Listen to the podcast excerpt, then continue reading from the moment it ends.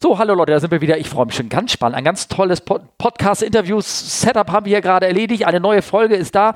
Camp Life ist das Episode wahrscheinlich 99. Äh, muss mal gucken, wann wir das schaffen zu veröffentlichen. Es ist so der vorletzte Tag im Jahr 2022, 30. Dezember sozusagen. Ich sitze in einem anderen Raum. Das halt vielleicht so ein bisschen. Ähm, müssen wir mal gucken, wie das in der Qualität rüberkommt. Äh, ich bin an einer historischen Straße, in der Deichstraße. Gegenüber mir ist etwas, was man auch angucken kann, wenn es um Flugzeuge geht, nämlich das Miniatur Wunderland. Und ich sitze hier zusammen und ich freue mich ganz großartig auf das Interview mit Andreas Speth. Vielleicht kennt ihr jemand. Ähm, hallo Tag, Andreas. Hallo Steffen, moin moin an euch alle. Ja, oh, und jetzt, wenn du unseren Podcast wirklich gehört hättest, dann würdest du sagen, dann gehen jetzt die Flammen ein, weil moin moin alles gesappelt, wir Hamburger sagen nur moin. Ah, richtig. Oh, okay. Ja, gut, da war was. Okay. Also nein, nein, alles gut. Die Stimmung ist leicht getrübt. Wir fangen, nein, wir fangen nicht nochmal neu an. Es ist, fängt, äh, Entschuldigung. Ähm, ich habe vorher mit dir, Andreas, äh, ein bisschen besprochen, wie wir anfangen. Ich sage, du wirst überrascht sein. Wir fangen immer ganz, äh, ja, ein bisschen flapsig, locker an. Und ähm, äh, ich freue mich wirklich auf das Interview. Vor allem, ich sitze zum ersten Mal mit einem richtigen Journalisten hier zusammen. Das heißt, ich muss ein bisschen aufpassen, was ich sage, ne? dass es auch alles richtig ist. Und ähm, ich gebe auch ein kleines Feedback mal zu mir selber. Ähm, ähm, äh, wahrscheinlich wird er erkennen können, wenn ich irgendwann dazu eine Shownote schreibe, dass ich mal wieder falsch geschrieben habe. Ich habe ich hab wieder ein bisschen Feedback bekommen, dass ich äh, meine Rechtschreibung so katastrophal ist. Leute, ich, ich, ich versuche es, ich sehe es nicht. Ich, ich sehe den falschen Artikel, ich schreibe ihn, ich lese dreimal nach, ich sehe es nicht und erst zwei Tage später macht mir einer darauf aufmerksam. Wie gesagt, verzeiht mir, ich bin Waldorfschüler, ich, ich kann meinen Namen tanzen, aber, aber nicht schreiben. Aber Andreas hat mir einen Tipp gegeben. So, ich rede und rede und rede. Ähm, eine Sache, einen kleinen Feedback möchte ich nochmal geben. Ein bisschen Entschuldigung, vielleicht in der letzten Folge habe ich so ein bisschen geredet, dass mich ein, ein Film, äh, ein Audioclip mitgenommen hat von dem Unfall von Wings over Dallas. Und, und dann spiele ich das, den Clip einfach ohne Vorwarnung ein. Und da mich, haben mich zwei, drei darauf angesprochen. Und das war nicht gut, obwohl die eigentlich da jetzt keine Menschen, also ich sag mal so, äh, Sachen passiert, ist einfach, ähm, ähm, ja, ist einfach interessant, ähm, da, äh, was da passiert für mich. Und ich habe die Leute vorgewarnt, viele haben gesagt, so okay, einige nicht, und dafür möchte ich mich entschuldigen. So, aber Andreas, Warum sitzen wir zwei jetzt eigentlich hier? Also erstmal, Steffen, muss ich sagen, ich habe die gleiche Erfahrung gemacht ja? wie du. Ich bin ja auch ein Podcast-Kollege, wie ich bei der Gelegenheit natürlich zufällig mal erwähnen kann gleich. Und einen grandiosen Podcast. Viele ja, weil das wirklich, aber auch ja? dieselbe Erfahrung haben wir auch gerade gemacht. Wir machen den Flugforensik-Podcast, mhm. heißt der. Mhm. Könnt ihr finden auf flugforensik.de oder auch auf allen entsprechenden Kanälen. Gerne mal abonnieren oder mal reinhören. Da sezieren wir sozusagen Flugzeugunfälle mit Experten. Also da befragen wir auch alle möglichen externen Experten, spielen teilweise Original-Audio ein. Das haben wir neulich genauso gemacht bei einem Unfall einer DC-10 1979 in Mexiko. Und ich habe dieses Band schon ein paar Mal gehört. Das ging mir auch jedes Mal total nah, weil du hörst wirklich die Piloten ums Überleben schreien oder mhm. sozusagen in ihrem kurz vom Tod schreien im Cockpit. Das ist völlig dramatisch. Und trotzdem haben wir auch irgendwie gedacht, das spielen wir jetzt einfach. Und da haben sich auch die Leute massiv beschwert und das völlig zu Recht. Das müssen wir Podcaster erstmal lernen ab und zu, dass man wirklich vielleicht da doch auch ein bisschen sensibel sein muss.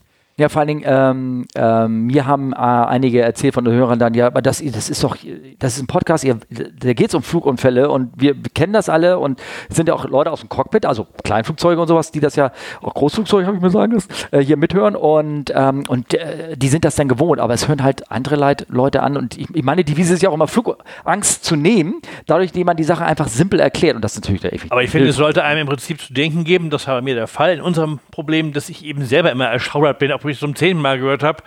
Das sollte eigentlich schon auch uns, hätte uns ein Warnsignal sein sollen, aber ich finde, wir lernen es alle dazu. Mhm. Haben wir jetzt auch getan. Ja. Entschuldigt, machen es jetzt anders. Und es ist auch wichtig, glaube ich, dass man die Leute auf sowas vorbereitet. Ja, wunderbar.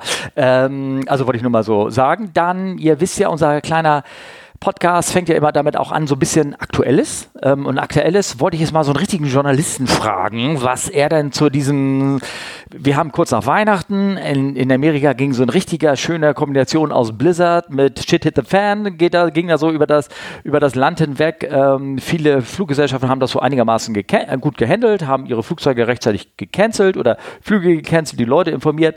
Aber eine Gesellschaft hat das irgendwie überhaupt nicht geschafft, Southwest, bei denen ist ein Tag später war es ein Tag später sogar, oder zwei Tage, die ganze Operation praktisch zum Erliegen gekommen. Also ich habe da meine Idee, woran es liegen könnte. Ähm, also das nennt sich in Amerika Southwest Meltdown. Ja. Immer so schöne Schlagworte aus bei CNN, teilweise Sondereinblendungen. Mhm. Ähm, ja, das ist ziemlich verheerend gewesen. Äh, ich bin selber ein großer Fan von Southwest, war auch schon mehrfach an deren Zentrale, habt ihr auch schon mal interviewt, die Chefs in Dallas Love Field mit dem schönen Namen mhm. Love Field. Da kommen die ja her. Und das ist eigentlich traditionell die amerikanische Airline mit dem größten Goodwill. Also die Leute lieben keine Airline so wie Southwest. Die haben auch viele Jahrzehnte dazu ihr Bestes getan, machen eigentlich viele gute Sachen. Der Chef war sogar unheimlich beliebt, ne? War das nicht auch so? Das habe ich immer. Ja, also der ist verstorben kürzlich oder? Herb, Herb Kelleher. Ja, ja, genau. Ja, stimmt. Ja. Den habe ich noch persönlich kennengelernt. Eine ja. absolute Branchenlegende. So ähnlich wie Keith Richards, ein Whisky-Dauertrinker mhm. und aber ein großartiger Mann. Ich habe ihn noch relativ spät in seinem Leben kennengelernt, mhm. vor, was nicht, vielleicht zehn Jahren. Er ist bestimmt schon acht Jahre tot. Ja, genau. Schätze ich mal. Ja, ich glaube, wie lange bitte, falls ihr okay. googeln wollt. Ich weiß nicht genau, wann er gestorben ist, aber ja. jedenfalls ist schon ein paar Jahre her. Also, jeweils jetzt hat Southwest richtig auf gut Deutsch die A-Karte gezogen. Ähm, zumal ist es auch erstaunlich, wenn man das vergleicht, weil ich habe auch verschiedene Tabellen gesehen und Kurven gesehen, wie andere Amerika also alle anderen amerikanischen Airlines das sozusagen bewältigt haben, weil die Wetterlage war schon extrem dramatisch weil ja quasi die gesamten USA, ich glaube weit über 100 Millionen Menschen der US-Bevölkerung waren, will ich persönlich da, wo sie lebten, egal wo, betroffen von diesem unfassbaren Wintersturm, der eben wirklich das ganze Land fast überquert hat und der teilweise in manchen Gegenden über einen Meter Schnee verursacht hat. Aber der war gut vorhergesagt. Alle wussten eigentlich Bescheid. Das stimmt, ja. aber das Problem von Southwest, und das scheint wirklich das große Thema zu sein, das hat sogar gestern, habe ich auch gesehen, der US-Verkehrsminister hat dazu einen Beitrag im Wall Street Journal geschrieben, also mhm. in der großen amerikanischen Zeitung, und sich eben auch mahnend geäußert. Und man diskutiert jetzt vor allen Dingen, ob man vielleicht, ob Southwest vielleicht ihr Geschäftsmodell grundsätzlich ändern sollte. Das wird sicher auch bei Southwest diskutiert. Denn Southwest ist ja der Erfinder des Point-to-Point-Fluges. Ähm, also du sozusagen, äh, die haben natürlich haben ganz viele Hubs. Sie haben nicht nur einen Hub oder zwei wie Delta, mhm. sondern sie haben ganz viele Hubs, deswegen fliegen sie sehr dezentral ähm, und deswegen waren sie eben auch besonders betroffen, weil irgendwie alles durcheinander war. Sonst sagt man, okay, wir lassen unsere Maschinen einfach am Hub stehen, wenn Wetter kommt, am Atlanta bei Delta oder so.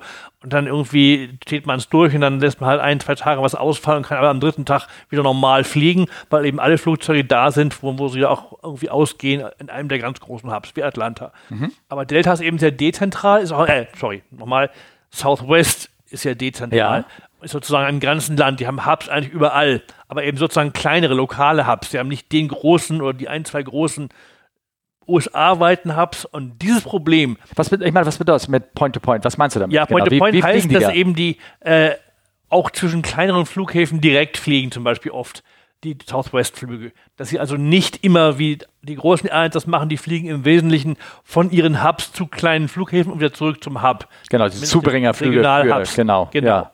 Und Southwest sozusagen hat immer das Geschäftsmodell gehabt, dass sie eben auch sozusagen in Anführungsstrichen auch oft von Provinzstadt zu Provinzstadt fliegen. Mhm. Also eben ohne einen Hub zu berühren. Mit dem Erfolg, dass eben sehr viele Flugzeuge relativ weit weg waren von ihren eigentlichen Drehkreuzen und eben auch nicht mehr wegkamen dann, dass sie irgendwo in der Pampa auf gut Deutsch sozusagen äh, hängen geblieben waren. Und so war es eben gar nicht möglich, auch noch Tage später, die haben ja auch erst relativ spät in dieser ganzen Wetterlage, haben sie überhaupt erst ähm, ihre Flugoperationen derartig sozusagen ja fast äh, völlig stornieren müssen, weil eben im Grunde kein Flieger und keine Besatzung mehr da war, wo sie hingehörte. Weil sie eben nicht ein oder zwei große Hubs haben, sondern ein halbes Dutzend mittelgroße und kleinere Hubs mit dem Erfolg, dass eben das überhaupt, und weil es auch so landesweit war, das ist auch sehr ungewöhnlich. Normalerweise ist es halt irgendwie im Nordosten der USA, also irgendwo New York, Massachusetts, irgendwo da oben, ähm, aber nicht quasi überall von dem Staat Washington an der Westküste bis nach Florida fast, wo die Leguane von den Bäumen fielen, weil es unter 0 Grad ja, ja. war oder um 0 Grad. Ähm, also insofern ist dieses Geschäftsmodell in diesem Falle sehr kontraproduktiv gewesen. Ich, ich, ich gucke gerade, wenn ich so, ich gehe gerade gedanklich mein Flugbuch durch. Ähm, also für meine Firma. Ne? 1989 angefangen Und damals hat ja meine Firma alles bedient. So, da wurde ja alle Städte, kleinen Städte wurden connected mit anderen Städten in Europa. Und wenn ich mal ein Flugbuch angucke, dann sind da so Strecken drin wie Frankfurt-Paris, Paris-Düsseldorf, Düsseldorf-Prag, Prag äh, dann wieder Hannover und dann war Übernachtung in Hannover. Und dann ging es am nächsten Tag Hannover, äh, Nürnberg und dann Nürnberg, London und London, Hamburg und dann Hamburg, ich sag mal, München. Und dann war Übernachtung in München. Das ist so, so eine so eine Rotationssache hatten wir, wir früher. Also gar nicht zentral, immer Hamburg, Frankfurt hin und her und ne, irgendwelche Dinge.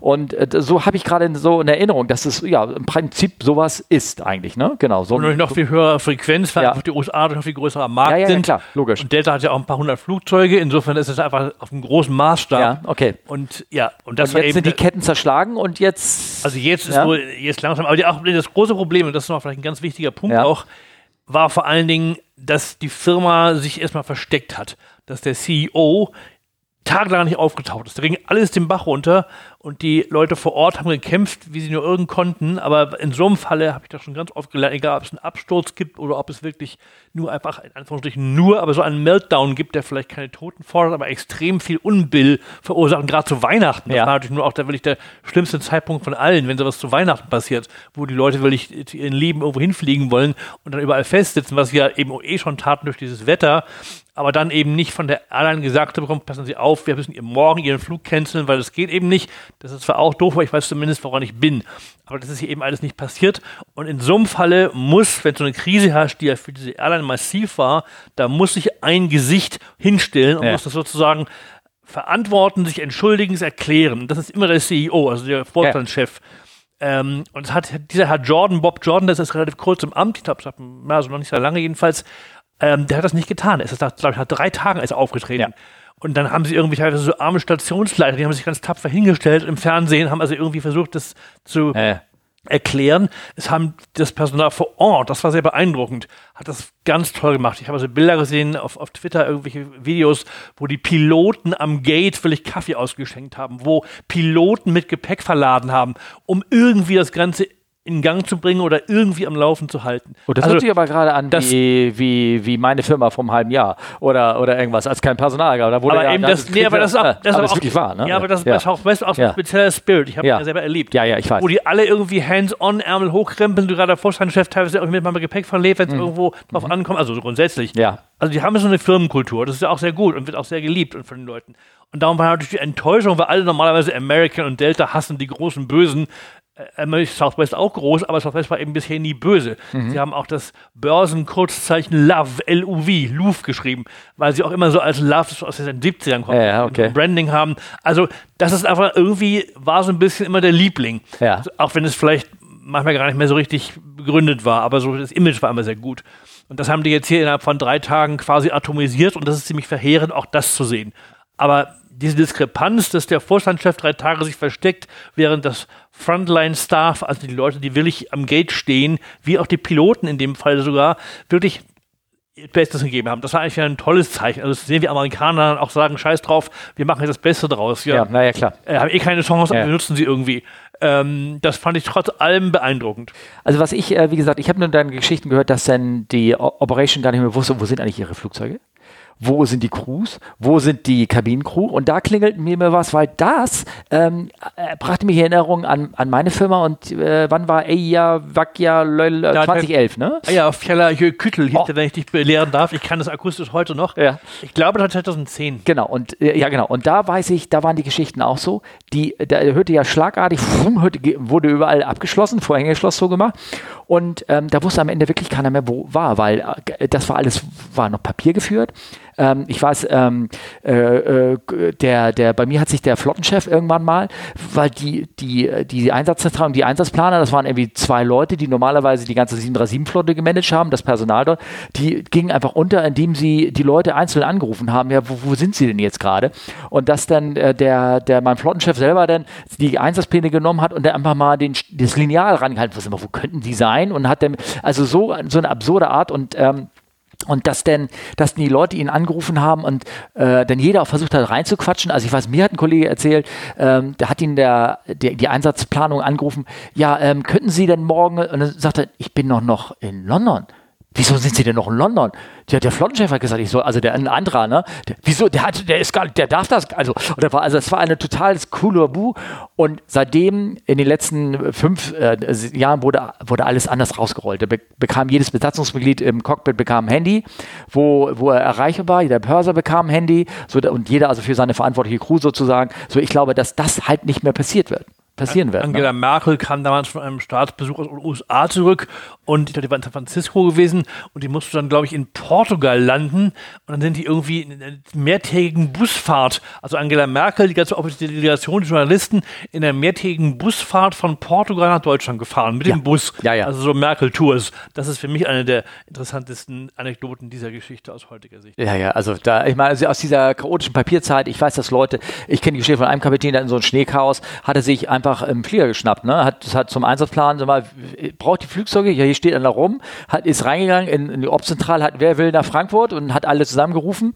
hat, es hat, er hat keinen erreicht, aber er wusste, da werden die Flugzeuge gebraucht und hat das Ding gemacht, hat es betankt, hat einen Flugplan geschrieben, ist raus und kam hin zum Einsatz und ich habe dir jetzt hier die Papa Whisky gebracht oder irgendwie sowas und der Einsatz, wo ist sie denn jetzt? Hier oh Gott sei Dank, ist alles gut, den Film machen wir darum. Also das waren aus der, dieser, dieser Chaoszeit irgendwie sowas. Und mittlerweile ist Gott sei Dank alles elektrisch. Ich wollte das so ein bisschen für Aktuelles erzählen, weil ich dachte mir, da, da habe ich den richtigen äh, vor mir, der vielleicht ein bisschen was, äh, was erzählen wollte. Aber eigentlich das Grundthema ist ja auch irgendwie, ja, was, was kleines bisschen trauriges, weil nämlich vor kurzer Zeit ist ja und das wundert einen alles so ein bisschen. Ohne großen Tram-Tram und Trötröt oder irgendwas.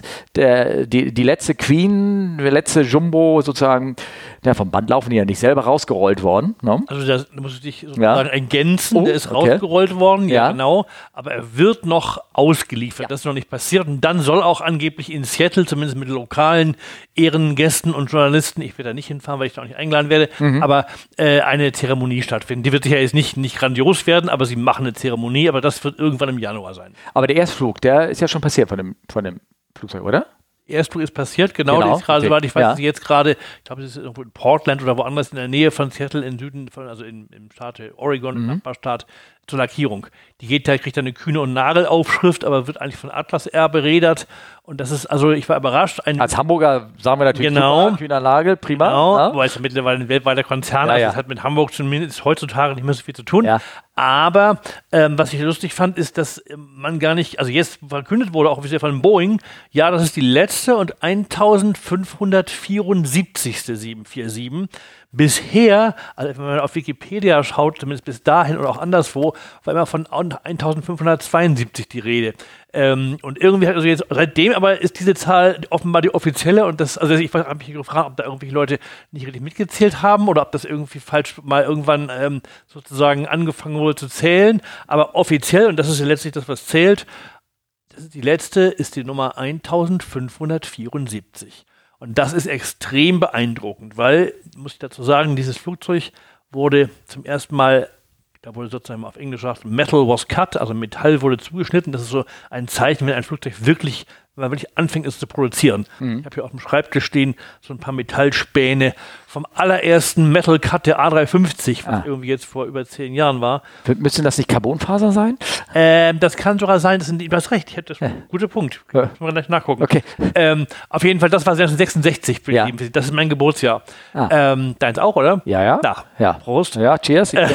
genau. auch vor Silvester, ja. ich habe noch Wasser hier, aber trotzdem. Ja, ich auch. Ähm, auf jeden Fall, ja, und das ist einfach eine unfassbar lange Zeit.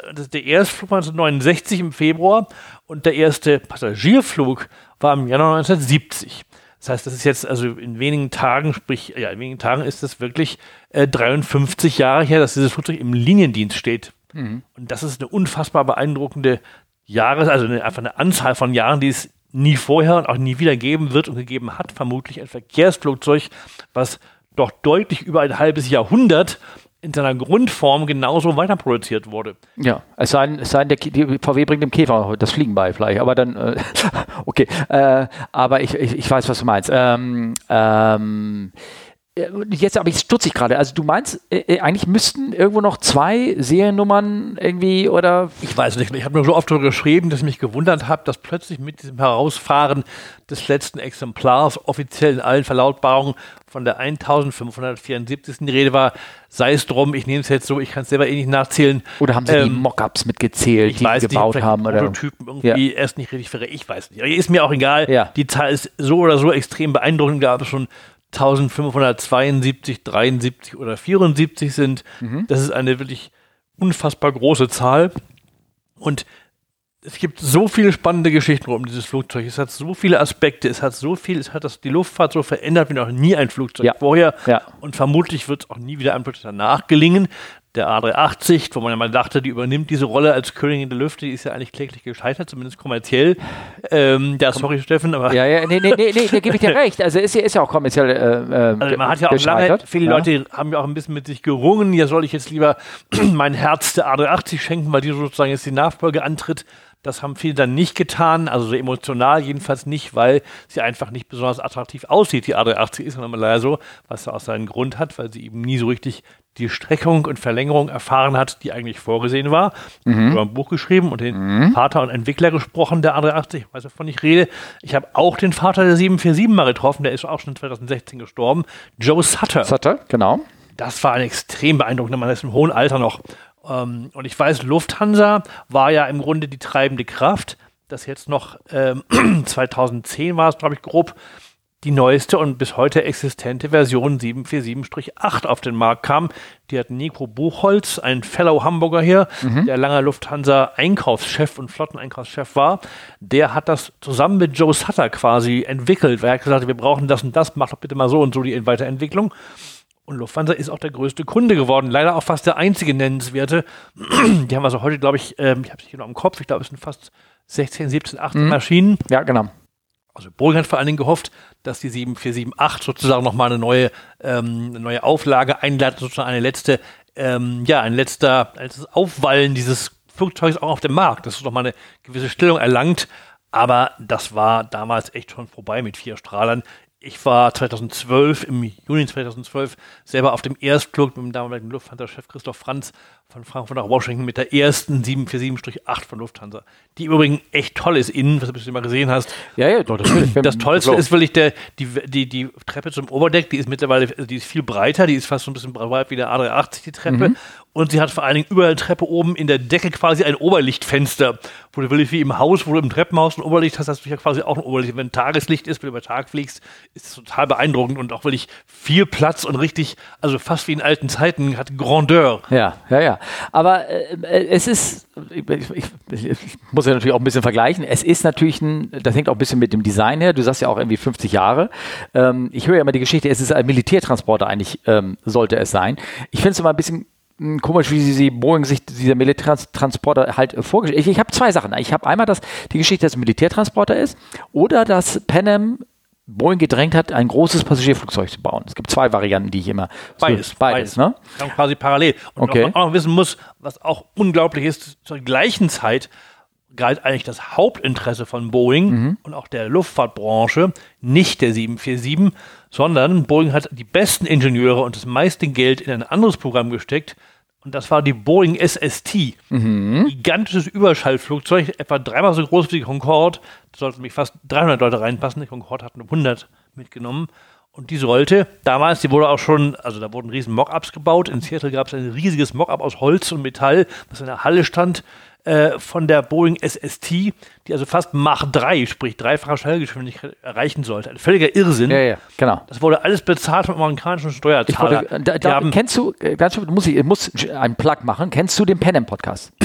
äh, vom Penem Museum kenne ich eigentlich. Ja, ja. der Penem Museum Podcast. Genau, den kenne ich. Und äh, da habe ich nämlich meine äh, auch, äh, da gibt es nämlich eine Folge, wo sie über Kennedy reden und dann gibt es die Audiomitschnitte, wie ja. er da sauer Ich weiß genau, von du redest, weil ich habe das in meinem Buch auch drin. Ja? Äh, genau das wo sich Kennedy furchtbar aufregt, weil nämlich Panem hatte dann nämlich bevor, also egal, das ist ein Sehe, das mal, aber das, nee, das habe ich erzählt im Podcast. Ich mache eine Referenz rein, können, die, können, können ja, also, unsere Hörer da nochmal reinspringen. Das können wir auch, das macht ja. Sinn, das zu hören, das ist sehr spannend, weil man natürlich auch irgendwie, das ist echt beeindruckend, dass man da John F. Kennedy sich aufregen hört. Ja. in einem Satz, Panem, das war der Juan Tripp, der Panem-Chef, ja. der hat ja eben auch die 747 quasi im Alleingang ja. gewollt und erfunden mit Boeing zusammen. Und der hatte dann am Vorabend, als eigentlich Kennedy jetzt ganz groß in der öffentlichen Rede die amerikanische Überschallmaschine ankündigen wollte, hatte er ausgerechnet Optionen für die Concorde gezeichnet. Ja. Und da war Kennedy stinksauer. Ja, genau. Und hat seinem Finanzminister, war das glaube ich, mit dem er telefoniert hat in diesem Audioausschnitt, ja gesagt, jetzt siege gefälligst zu, dass er diese Orders, diese Pre-Orders zurücknimmt für die Concorde ja. und uns nicht vor die Wand fahren lässt, mit unserem Riesenprojekt jetzt hier eine amerikanische Überschreibmaschine zu bauen. Ja.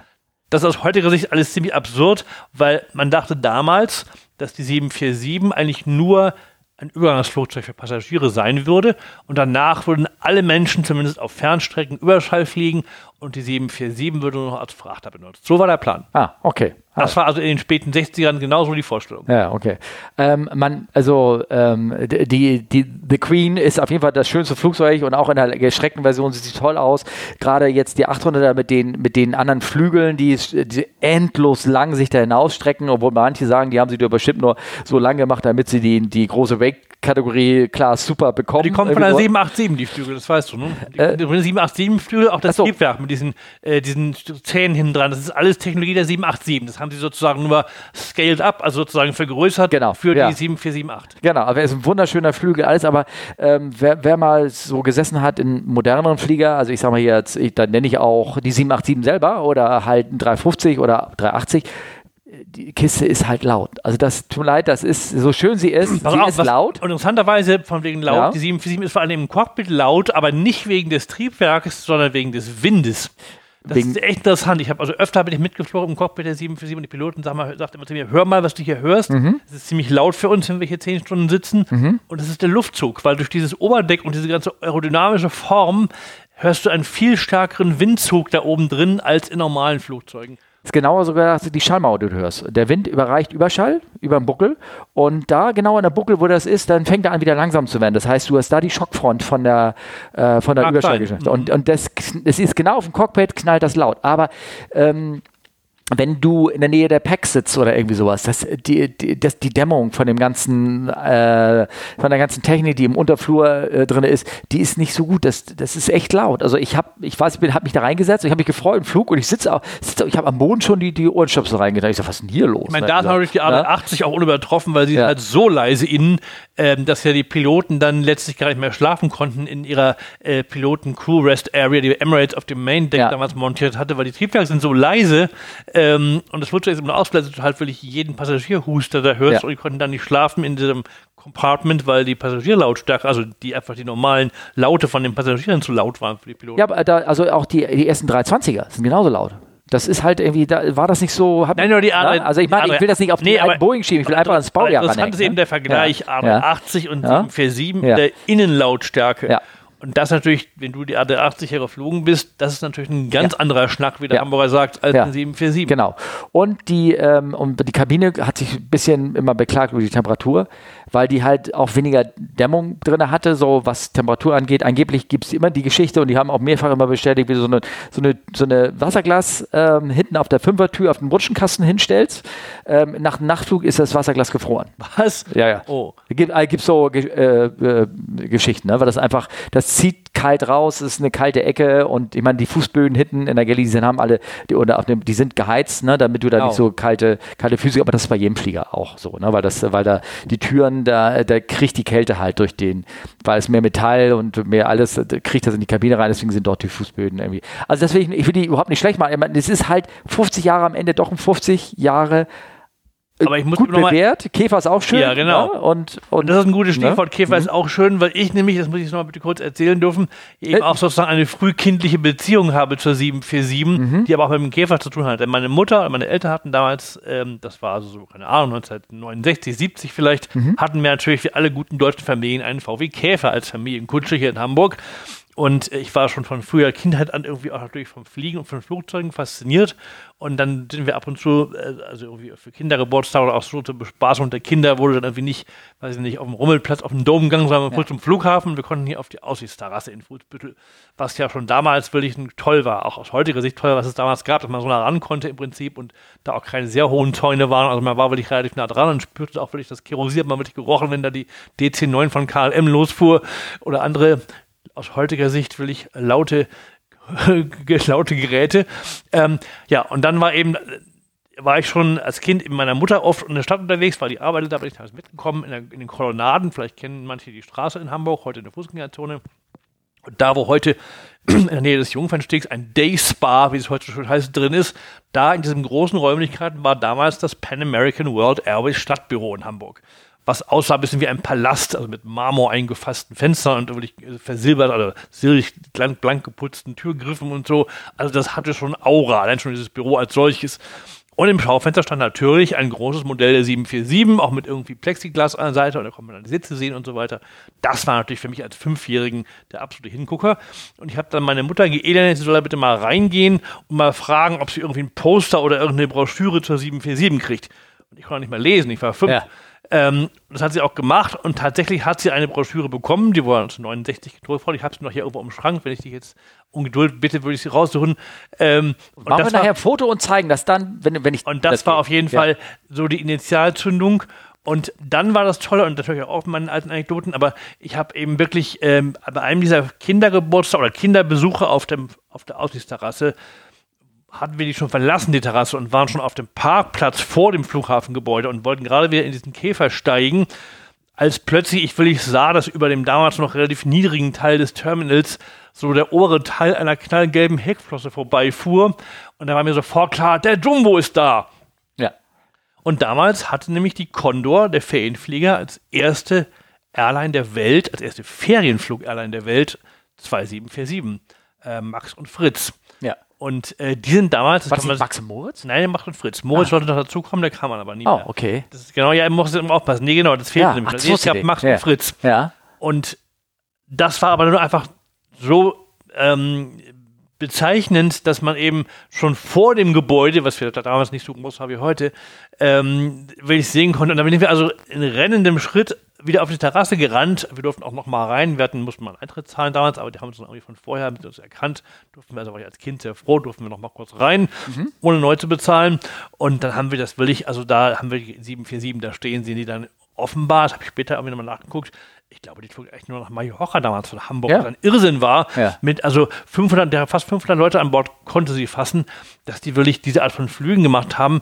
Und Mallorca hatte damals echt Probleme, das zu bewältigen, andere spanische Flughäfen auch. Und die hatten ein spezielles Verfahren, dass sie teilweise die Flughafenzäune einfach geöffnet hatten und die Leute direkt am Flugzeug bzw. am Zaun mit dem Bus direkt einstiegen. Die wurden gar nicht mehr ins Gebäude gelassen, sondern direkt quasi die Gänge runter und in den Bus durch den Zaun. Und das wäre gar nicht gegangen. Ja, okay. da auch keine Gebäude, die hatten ja nur maximal vielleicht also in großen Flugzeugen 180 Passagiere, so für den DC-8 damals oder so ja. in Mallorca. Ja. Aber mit Sicherheit nicht 490, wie es damals in die Concorde, äh, in die 747 passten. Ja. Naja gut, das ja, äh, konnte sag ich schon, äh, die Lufthansa kürzlich auch mit dem Jumbo wieder äh, nach Mallorca das geflogen. Stimmt. Ne? Das stimmt überhaupt, guter Punkt. ja. Und äh, hat ähm, und die Tickets gingen, glaube ich, sehr gut weg. Ne? Da haben sogar Leute richtig Business hin und rück bezahlt. Ja, das war natürlich auch ganz ja. toll. Ja, genau. Und jetzt kann man ja gerade mit der 787 Frankfurt-München auch fliegen in Business oder so, das machen ja, ja auch manche. Ähm, genau.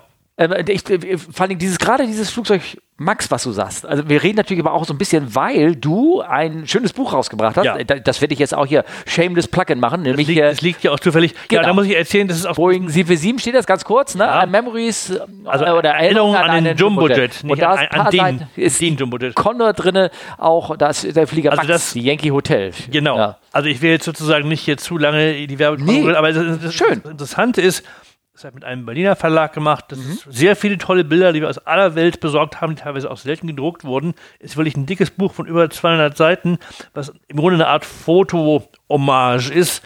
Und was besonders gelungen ist, merke ich jetzt erst, das Buch ist schon ein halbes Jahr auf dem Markt, mhm. ist das Titelbild. Das ist nämlich ein eigentliches Boeing-Werbefoto aus dem Boeing-Archiv wo man sieht zwei Stewardessen, die den Betrachter den Rücken zudrehen, also in typischen 70er Jahren Mini-Röcken. Mhm. Die stehen vor dem hell erleuchteten, in der Sonne stehenden Bug einer 747-100 mit drei Fenstern oben nur ja. von TVA, ja. die nach Panem der zweite Kunde war, äh, der zweite Betreiber war, auch in den USA. Das ist also so irgendwie ein Retro-Anblick. Das hat mein Verleger jetzt ein bisschen noch, das Foto noch ein bisschen geschönt, irgendwie ein paar un, unschöne Menschen, die noch wegretuschiert, die durchs Bild liefen. Mhm. Aber jetzt ist das so ein Hingucker geworden, dass ich habe jetzt mittlerweile von Kollegen und Freunden, die schicken mir Bilder, dass teilweise in ganz normalen Buchhandlungen, neben irgendwelchen Bestseller-Romanen, das so im Schaufenster steht. Weil es einfach auch so Retro ausstrahlt und ja, irgendwie selbst Leute, die vielleicht gar keine Flugzeugfreaks sind, ja. irgendwie denken, boah, wie ist das toll, dieser Anblick, weil einfach das ist so 60er Jahre pur. Ja. Und das ist irgendwie toll. Das zeigt mir eben auch, wie viele Leute durch sowas auch wieder einen Zugang kriegen zum Luftfahrtthema oder auch so zur, ja, zur Bedeutung der 747 auch. Und insofern war das auch für mich nochmal eine tolle Gelegenheit, mich nochmal mit diesem Flugzeug zu beschäftigen und meinen eigenen Erinnerungen, die durchaus, ich habe auch teilweise durchaus auch, sagen wir mal, negative Erinnerungen oder sagen wir mal, auch ähm, sehr Dinge erlebt mit der 747, wo man sehr nachdenklich wird. Können wir noch reden, wenn du willst, aber jedenfalls, also trotzdem ist es total beeindruckend und ich kann wirklich nur sagen, Hut ab vor der 747 und vor dieser Leistung auch von Boeing, das damals eben analog mit Holz-Mockups und so weiter, die man auch im Buch hier schön sehen kann, zu bauen, weil ich meine, es gab natürlich keine, nahezu keine Computer, es gab keine nee. 3D-Grafik und gar nichts. Das ist alles physisch und am, am, mit dem Rechenschieber und wirklich am Zeichenbrett. Es gibt auch schöne Bilder, wo dann wirklich bei Boeing in einer großen, großen Großraumbüro die Leute alle an Zeichenbrettern stehen und irgendwie da mit Bleistift und irgendwelche Entwurfszeichnungen machen. So war das damals. Und ein Flugzeug dieser unfassbaren Größenordnung. Musste ich also erwähnen, ich habe mich mit einem äh, unterhalten. Ähm, äh, genauso ist der 310er damals oder der Airbus 300. Der, da gibt es auch die Blaupause und das ist immer noch der Master. Wenn da irgendeiner was verändern will, guck, kann ich hier noch ein Fenster reinmachen oder eine Tür, dann müssen die unten zu diesen Papierdingern gehen und gucken, passt das. Ne? Ja, vor allem mussten die eben auch, haben auch hier ein paar ja. schöne Bilder drin, will ich auch gucken, überhaupt, wenn man das dann zwar auf dem Plan alles eigentlich dachte, richtig zu haben, geht das in der Realität? Kann man überhaupt auch von der Sequenz der Fertigung das überhaupt so zusammenfügen? Passt dann das Teil noch da rein, wenn das andere schon da ist? Mhm. Und das haben sie wirklich mit aus Holz gebauten, original großen Mockups gemacht. Da waren auch ein bisschen mit Metall beplankt dann. Das ist, also die Bilder hatte ich auch noch nicht gesehen vorher. Ähm, das ist sehr beeindruckend. Weißt du denn, inwiefern jetzt, weil du das hier immer heißt, Passagier und Militärversion, inwiefern äh, es gab ja schon von Anfang an auch diese Frachter mit der Nasenklappe. Das ist ja auch der Erfolg des, des Ganzen. Ne? Ich meine, auch die Lufthansa hat ja, glaube ich, da war die Lufthansa der Erstkunde. Ja, 72, genau, genau, genau. Da war sie auch noch. Ich weiß, äh, ich habe einmal von einem Bericht gelesen, da hat äh, die Lufthansa, das war glaube ich 1990, das bis dahin schwerste für deren Frachtstück irgendwie eine eine äh, 30 Meter lange äh, Kraftwerkswelle, die irgendwie 30, 40 mhm. Tonnen wog. Das konntest du natürlich nur mit so einem Frontlader da transportieren. Alles andere ging nicht. An der Seite so eine Fracht und um so ein Ding reinzukriegen. Ja. Gar nichts. Und das war, stand extra noch in der Zeitung und sowas, dass sie sowas äh, äh, mit dem schon. Weißt du denn, ähm, wenn das ein Militärtransporter soll, wenn du jetzt so vergleichst oder auch wenn du die, die Lockheed Galaxy, das ist ja das jetzt auch nicht mehr gebaut, aber Größe, die sind ja alle niedriger, die haben alle Rampen, die runterfahren kann. Wie hätten sie das da bei dem Hochwings? Hast du da eine also sie Ahnung, haben, oder, oder ja, also der Grund überhaupt, dass die Kabine heutzutage so hoch ist in der 747, das sieht man ja teilweise gar nicht ganz voll, weil die sind auch teilweise verkleidet, auch in einem Hauptdeck sind sozusagen jetzt die Decken, haben ja eine große Deckenverkleidung, die ganzen Gepäckbins unter der Decke im Hauptdeck. Da, da oben, da ist, das, da ist eigentlich ein halbes zweites Stockwerk da oben, das ist ein riesiger ja, Raum. Ja, was ich sagen will, ja. die Kabine selber ja. ist so extrem breit und hoch, aus genau dem eigentlichen Grunde, dass man eben für den Frachter erstmal, egal ob zivil oder militärisch, ich glaube, wenn ich mich alles täusche, ist es, glaube ich, vier Meter hoch, kann man die Kabine machen. Mhm. Also gerade wenn sozusagen im Frachter, da, da, passen auch zum ersten Mal überhaupt zwei Frachtcontainer nebeneinander. Mhm. Man konnte eben auch wirklich recht hohe Fracht befördern. Insgesamt rund 100 Tonnen, das war damals unfassbar. Ein Flugzeug konnte 100 Tonnen Fracht befördern, das gab es überhaupt noch nicht. Und das hätte eben auch funktioniert, wenn man da jetzt irgendwie hätte Panzer und Truppen verladen müssen. Dazu kam es ja nie, weil eben, das hast du schon erwähnt, die Lockheed C5A Galaxy, die hat diesen Wettbewerb gewonnen. Das war ein Wettbewerb, der aufgeschrieben mhm. war vom Pentagon, vom Verteidigungsministerium.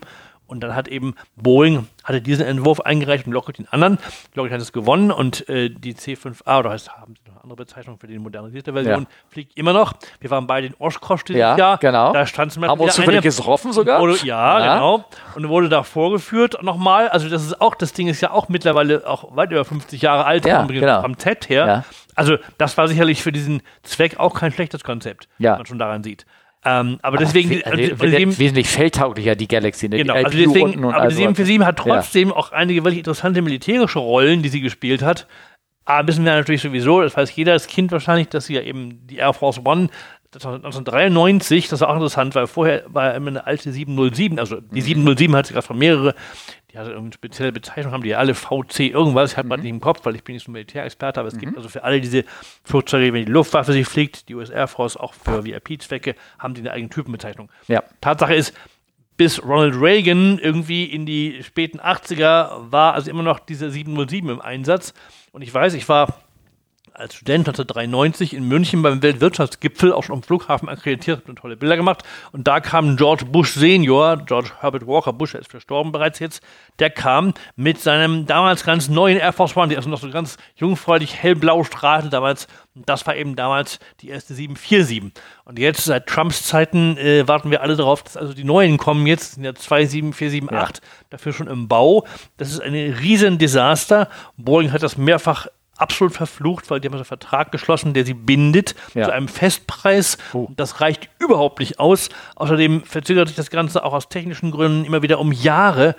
Also man geht davon aus, ähnlich wie bei der Boeing 777-9, also auch die Lufthansa kriegt ja auch die Strich 9, der 777, mhm. kommt auch die neue Air Force One, das sind ja zwei Maschinen, kommen die auch nicht vor 2025 in die ja, beiden. Ja, ja, Aber deswegen auch aus dem Grunde ist auch ein guter Punkt, werden wir alle noch lange die 747 fliegen sehen. Ich meine, die neuesten Lufthansa-Flugzeuge sind, glaube ich, etwa acht Jahre alt, also noch gar nicht alt. Und ich glaube auch, soweit ich auch Lufthansa verstehe, ich habe noch öfter mit Nico Buchholz gesprochen, mhm. jetzt später, der ist ja nicht mehr bei Lufthansa, aber ist natürlich immer noch sehr gut darin, das zu vergleichen und auch mit der A380 zu vergleichen und was Lufthansa jetzt am besten machen sollte, haben wir auch öfter während der Pandemie besprochen. Ja. Und die ist einfach sehr gut, die 747. Immer noch auch dieses Modell, was sie da entworfen haben, die Strich 8. Das heißt, die werden die bestimmt noch locker zehn Jahre und mehr betreiben, können sie ja auch problemlos, die, ja. die jüngeren Exemplare. Insofern ist Lufthansa, das ist natürlich für uns in Deutschland hier schön, der weltgrößte Betreiber im Moment. Ja. Äh, die haben, glaube ich, halt gestern nachgeschaut, ich glaube 24 Exemplare fliegen gerade, auch ein paar ganz alte 747 ja, genau. Ja. Die werden sich ja nicht mehr so lange mitmachen. Aber. Naja, ich erwähne nur, wie lange der 7 für 7200 geflogen ist. Ne? Die sollte fünf Jahre lang eingestellt werden ja. und flog dann bis 2001. Ne? Ja, klar, weil ja. die waren eben auch alle irgendwie abgeschrieben. Ja. Damals war nicht so das Thema Treibstoffpreise und Emissionen war noch kein großes Thema. Und wir drücken jetzt den nicht. Daumen, dass es mit dem 380 auch noch passiert, ne? dass der auch noch so lange fliegen wird. Ja, das wäre ja problemlos möglich. Es wäre auch sehr schön, wenn es passieren würde, äh, weil ich ja die A380 auch gerne mag, aber natürlich rein ästhetisch. Ja, ja, ja. Ihre historischen Patina, wie hier auf meinem Buchtitel am schönsten zu sehen, kann man einfach die 747 nie mehr übertreffen. Und also der Respekt vor diesem Flugzeug als solchem, vor dem Design, aber auch vor dem, was es generell auch für die Menschheit bedeutet hat, der ist riesig, nicht nur bei mir, weil ich meine, muss sich überlegen, der hat wirklich quasi im Alleingang, hatte 747 das Fliegen demokratisiert. Ja, das, sagt, das, das liest man immer wieder. Man an Condor ja, gesehen. Ja. Ich meine, da konnte plötzlich wirklich jeder, aus jedem Dorf, die Leute, die irgendwie ganz normale irgendwo Angestellte, was ich was waren, es vorher nicht, nie leisten konnten, zu fliegen. Da war eben auch so ein großer Charterboom, deswegen hat die Condor das ja auch gemacht, weil eben dieses Segment damals in den frühen 70ern extrem boomte, also im Grunde ja Massentourismus, sagt man heute. Wie lange haben, weißt du denn, wie lange die äh, betrieben haben und hat sich das ja, gelohnt? Weiß ich, weißt du? weiß ich, ja, weiß ich alles. Ja. Ähm, da bin ich Experte. Also Condor hat die letzten, hatte die beiden 78 abgegeben. Eine der beiden hatte ein trauriges Schicksal dann ja. später genommen, weißt du auch weil die nämlich dann bei Korean Air flog und die ist dann 83 über Sachalin von sowjetischen Bombern abgeschossen worden, mhm. weil sie wohl auch wirklich den Luftraum verletzt hatte der Sowjets, weil da eine Navigationsfehler vorlag. Und ist, das, ich erwähne mal, dieses Flugzeug ist allerdings natürlich in Condor-Bemalung hier in deinem Buch abgebildet. Richtig, ja? genau. Und ähm, also insofern ist die Geschichte der 747 bei Condor relativ kurz gewesen, was die Piloten vor allen Dingen, aber auch die Passagiere durchaus bedauert haben. Aber sie haben dann irgendwie einen Deal gemacht. Sie haben stattdessen also irgendwie für einen günstigeren Preis konnten sie damals drei DC-10 kaufen. Und das war für Condor besser, weil sie dadurch einfach ein Flugzeug mehr hatten, was nicht so viel kleiner war in der Kapazität, schon ein bisschen kleiner, aber nicht so viel kleiner. Und da konnten sie einfach mehr Gebiete anfliegen. Damit mhm. Condor unterm Strich machte das mehr Sinn. Und sie haben auch die beiden 747 ganz günstig, also relativ lukrativ verkaufen können. Also haben sie es gemacht. Ja. Aber das fanden im Prinzip alle traurig. Sowohl ja. die Condor selber als auch die Passagiere. Ja, ja, ja. ja, ja aber ich, äh, auch da ähm, irgendwann in 2010 ist ja nochmal in Condor Livery ein Jumbo geflogen. Das stimmt, das war eine ganz andere Geschichte. Das war nämlich, war und ist immer Lufthansa gewesen. Streckenrechte. Und damals ging es um ja sehr speziell um Taiwan, Flüge nach Taipei. Und ähm, wie wir heute besser als da wahrscheinlich wissen, sind natürlich China und Taiwan, das geht überhaupt nicht zusammen. Das eine ist die Volksrepublik, das andere ist das demokratische kleine Inselland Taiwan, was übrigens sehr schön ist, war ja. mal da. Ja, ich ähm, und da war das große Problem, dass China sozusagen hat diese berühmte Ein-China-Politik. Das heißt, jedes Land kann eigentlich ohnehin nur diplomatische Beziehungen entweder zu Taiwan, was fast niemand hat, oder zur Volksrepublik haben. Und genauso kann keine Airline beides anfliegen, die Volksrepublik und Taiwan. Aber damals wollte Lufthansa das irgendwie trotzdem machen, was ja auch verständlich ist, weil beides wichtige Märkte eigentlich sind. Und deswegen hat Lufthansa sich diese Tricks bedient. Damals war die Gründer noch ihre Tochtergesellschaft, glaube ich, zu der Zeit noch. Äh, und hat sozusagen eine Lufthansa 747 einfach nur wirklich als fahren als Tarnbemalung, als ja. Kondor lackiert. Ja, ja, das Damit war es eben äußerlich nicht gleich Airline war. Und das haben auch viele andere Airlines gemacht. Es gab die KLM Asia, es gab eine Swiss Air Asia, haben einfach nur Asia hinten dran geschrieben und dann war das de facto eine andere Airline und die konnten nach Taiwan fliegen damit. Ja, ja, also ein bisschen. Also da war die Lufthansa mit Condor eigentlich cleverer, weil sie hatten wirklich eine ganz eigene Marke dann in ja, Taiwan. Ja, ja. Und nicht nur eben eine Airline mit dem Zusatz Asia. Ich glaube aber auch so ein bisschen von diesem, von diesem, ähm, also erstmal war das halt, äh, die, die, viele Leute, also die vielleicht unser Baujahr sind oder sowas, haben ihre erste Fernreise, richtige Fernreise halt im Jumbo gemacht, weil wie gesagt, auf einmal war es möglich. Ich, ich meine, in den 80ern bin ich sehr häufig nach Amerika ähm, geflogen, hat noch vor, äh, vor meiner Karriere hier bei der Firma. Ähm, und da bin ich ein paar Mal mit TWA geflogen, weiß ich noch. Und es war immer das gleiche Essen, es war immer Chicken oder Lasagne, hinten in der Echo. Aber sie flogen und es war, und wenn ich da auch in dem Buch lese, da sind auch viele, viele Bilder dazu, dass natürlich auch dieser Ruf und auch dieser Glamour natürlich dann war, wenn ich das richtig verstanden habe, dass die Amerikaner, hier TWA und sowas, die sind natürlich damit auch inneramerikanisch teilweise geflogen. Ja. Nur. Also und Panem, konnten die Dinger nicht voll machen und haben, genau. und das Oberdeck war, war immer, oder hinten gab es gab's Launches, wo, das ist eben aus heutiger Sicht undenkbar. Ja. Ähm, das war auch ein interessantes Phänomen, weil in der Tat war die 747 eigentlich für den Markt damals noch zu groß. Und ähm, Pan hat sie aber im Prinzip über Atlantik, weil Pan war damals eigentlich die einzig große internationale amerikanische Gesellschaft. Das war immer so ein bisschen der National Carrier eigentlich, die mhm. Pan ja. obwohl sie eigentlich genauso privat war wie die anderen eins auch in Amerika. Es gab ja nie, wie in Deutschland, wo die Lufthansa halt die Staatsairline war, wo die Regierung die Mehrheit hält. Das gab es in Amerika so nie. Aber Pan war quasi das nannte man damals the chosen instrument, also sozusagen die gewählte Firma, die dann sozusagen die amerikanische Nation nach außen repräsentieren sollte. Aber das war eben mehr so eine interne Absprache irgendwie. Deswegen aber haben damals ja auch Konkurrenzgründen alle großen amerikanischen Airlines, American, Delta, United, TVA, alle hatten auch 747 und bekamen die auch relativ schnell nach den ersten Auslieferungen an Pan Am. Mit dem Erfolg, dass natürlich der Markt, gerade auch der Inlandsfahrt, viele von diesen Airlines hatten im Wesentlichen auch nur Inlandsstreckenrechte damals ich glaube, TVA ist irgendwie, hat auch damals schon ein paar internationale Strecken geflogen, ja. später noch mehr. Aber American war damals eine reine Inlands-Airline, Pan Am auch. Ja. Ähm, also sind die im Wesentlichen Coast to Coast geflogen, also irgendwie New York, Los Angeles und so weiter, mit der 747. Und da konnten sie natürlich absolut nicht mal eben irgendwie ihre verkauften Tickets verdreifachen mit dem Platz, den sie plötzlich hatten. Also haben sie, allerdings nur für eine sehr kurze Zeit leider, das war wirklich teilweise echt nur so ein Jahr oder so, ja. haben sie wirklich tolle Sachen eingebaut. Ich habe selber im American Airlines Firmenmuseum am Flughafen in Dallas Fort Worth, kann man auch mal hingehen, das ist wirklich toll. C.R. Smith Museum heißt das, das ist nach dem Firmengründer benannt. Mhm. Lohnt sich wirklich, auch aus allen anderen Gründen, das ist ein tolles Museum, Luftfahrtmuseum.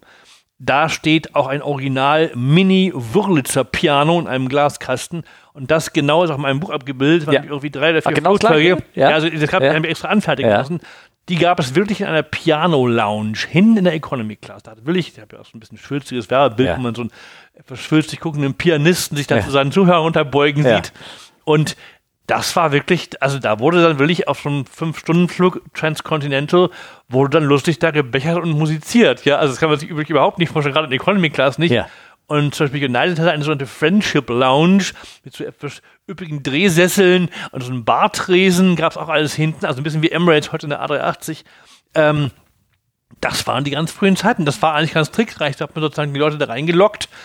Das Pflegen war nicht so teuer, weil es eben auch in vielen Plätzen konnte es relativ günstig verkaufen, waren trotzdem noch Platz für solche mhm. Annehmlichkeiten. Ja. Und das ist heute natürlich völlig faszinierend und exotisch für uns. Der Panem hat das also sehr geschickt, das war ja auch später allgemein. Ich glaube, ich glaube, das war aber auch, das kommt ja dieser, dieser Buckel, ne? Der, der ist ja extrem eigentlich schwer zugänglich. Ich kann da nachher noch Geschichten dazu erzählen.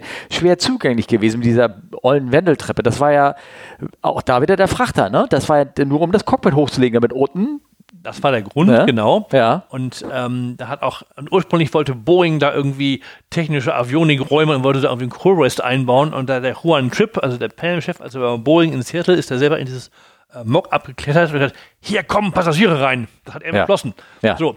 Und du hast gerade gesagt, von wegen, es war oft schwer da hochzukommen. Und da habe ich auch, äh, es, geht aus den zeigtenessischen Berichten klar hervor. Also bei Panem war dann oben sehr schnell, die haben dann nämlich sehr schnell dann nach ein, zwei Jahren wirklich ein First-Class Dining Room da oben eingerichtet. Also nicht nur eine Bar, sondern wirklich mit gedeckten, die muss man auch reservieren, vor allem, glaube ich, sogar mit, bei der Buchung schon mit reservieren, konntest du an wirklich weiß gedeckten Tischen, an gestärkten weißen Leinentischdecken, wurde da also von Hummer bis Kaviar, weil ich, das war halt echt noch so üppig, in der First Class sowieso. Aber damalige Panem-Flugbegleiter erzählen, dass viele dann echt so angeschickert waren, dass die Treppe nicht mehr richtig runterkamen. Ja, ja. Weil sie einfach eine relativ enge, ich bin sie auch mal gelaufen, also die alten Ja.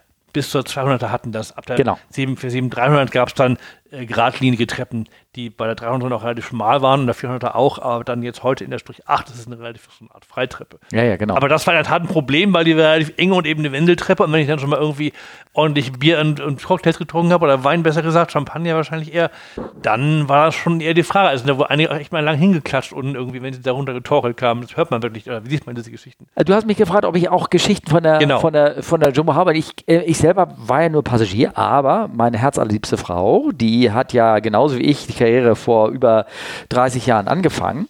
Und äh, sie hat mir erzählt, also als Beispiel nun mal so, auch so wie früher der ganze, ganze Schnack anders war. Sie war eine Au-pair-Mädchen in London und da gab es ein Vorstellungsgespräch, wurden Au-pairs eingeladen in das Lufthansa Stadtbüro.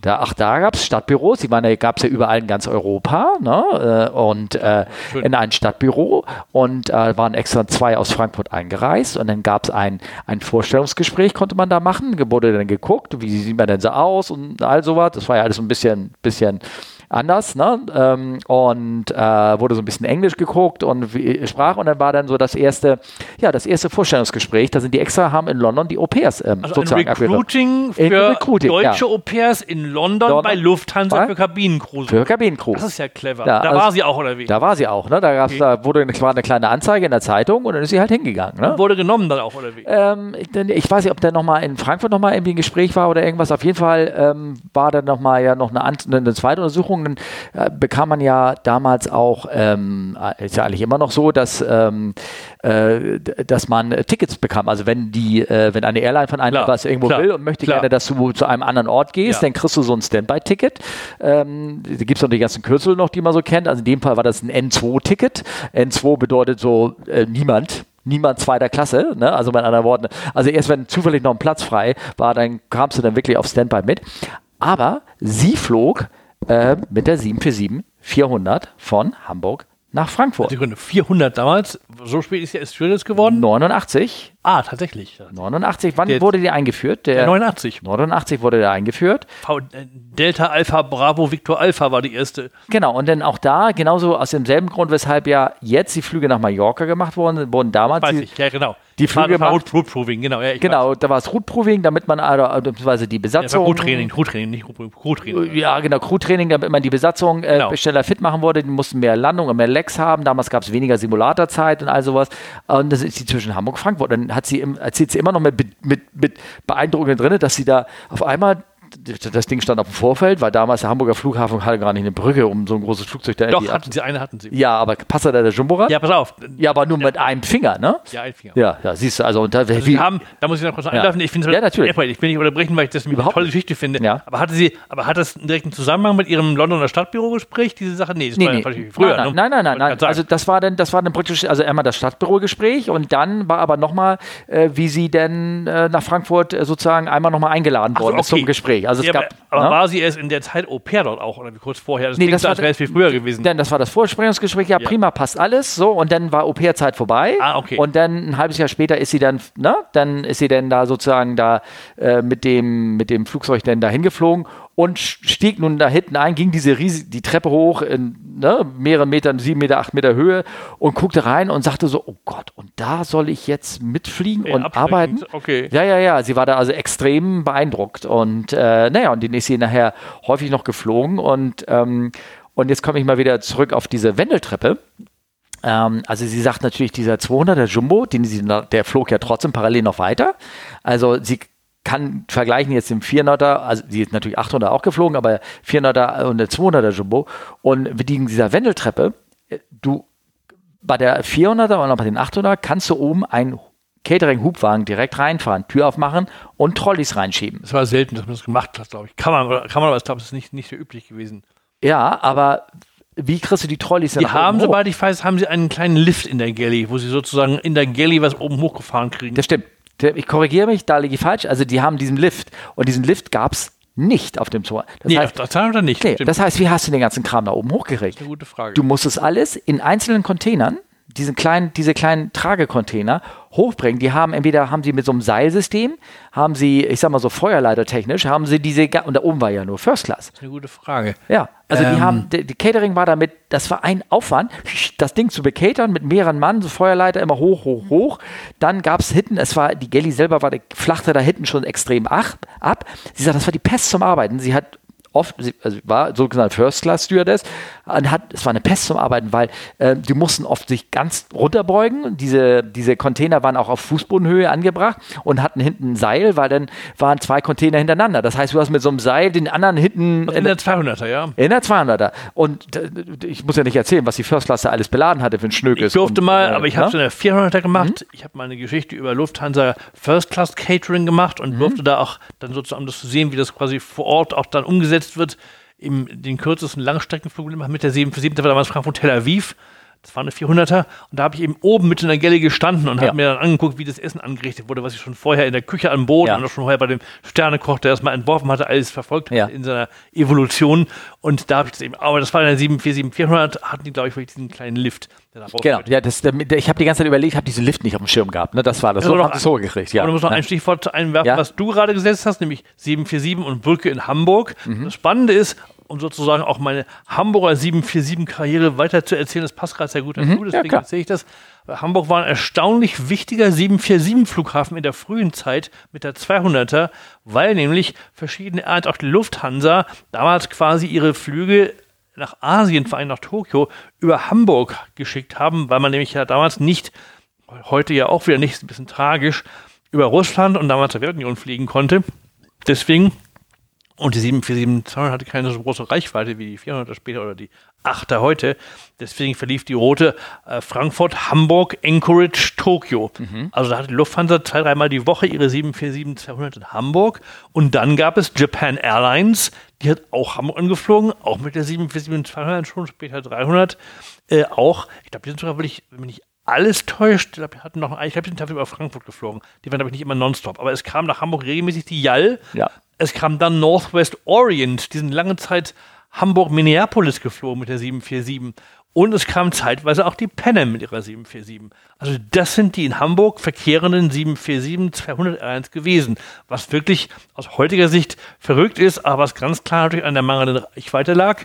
Und was daran lag, dass man eben damals auch den dann eben die Sowjetunion nicht überfliegen konnte für Asien und Hamburg halt sozusagen der nördlichste Ort in Deutschland war. Ja, ja, ja, das ist faszinierend. Ich glaube, also deswegen, der hat echt nur eine Brücke, das ja. stimmt, aber die war immer, da stand immer da dran, die Maschine. Da hat auch Panem hat im Vorfeld dann so eine lustige Treppe, habe ich mal gesehen, wo sie so richtig schon eine Empore hatten zum Rauf. Also nicht eine direkte Gangway, sondern so mit so einer kleinen Zwischenebene, wo man so raufging.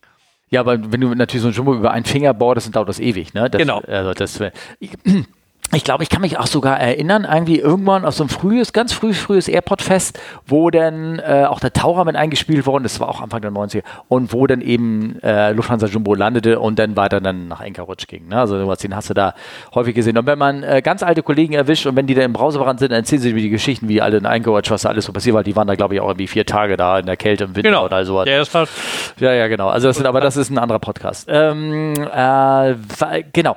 Meine Frau die Geschichte noch zu Ende und was sie auch erzählte über den ähm, Vergleich über den alten Jumbo, den 200er, der Crewrest. Der Crewrest beim ähm, ist ja oftmals entweder bei modernen Fliegen auch gerne mal unten im Keller. Also beim 380er ist er unten, 340er ist er unten, 340 600 ist er auch unten oder irgendwie sowas.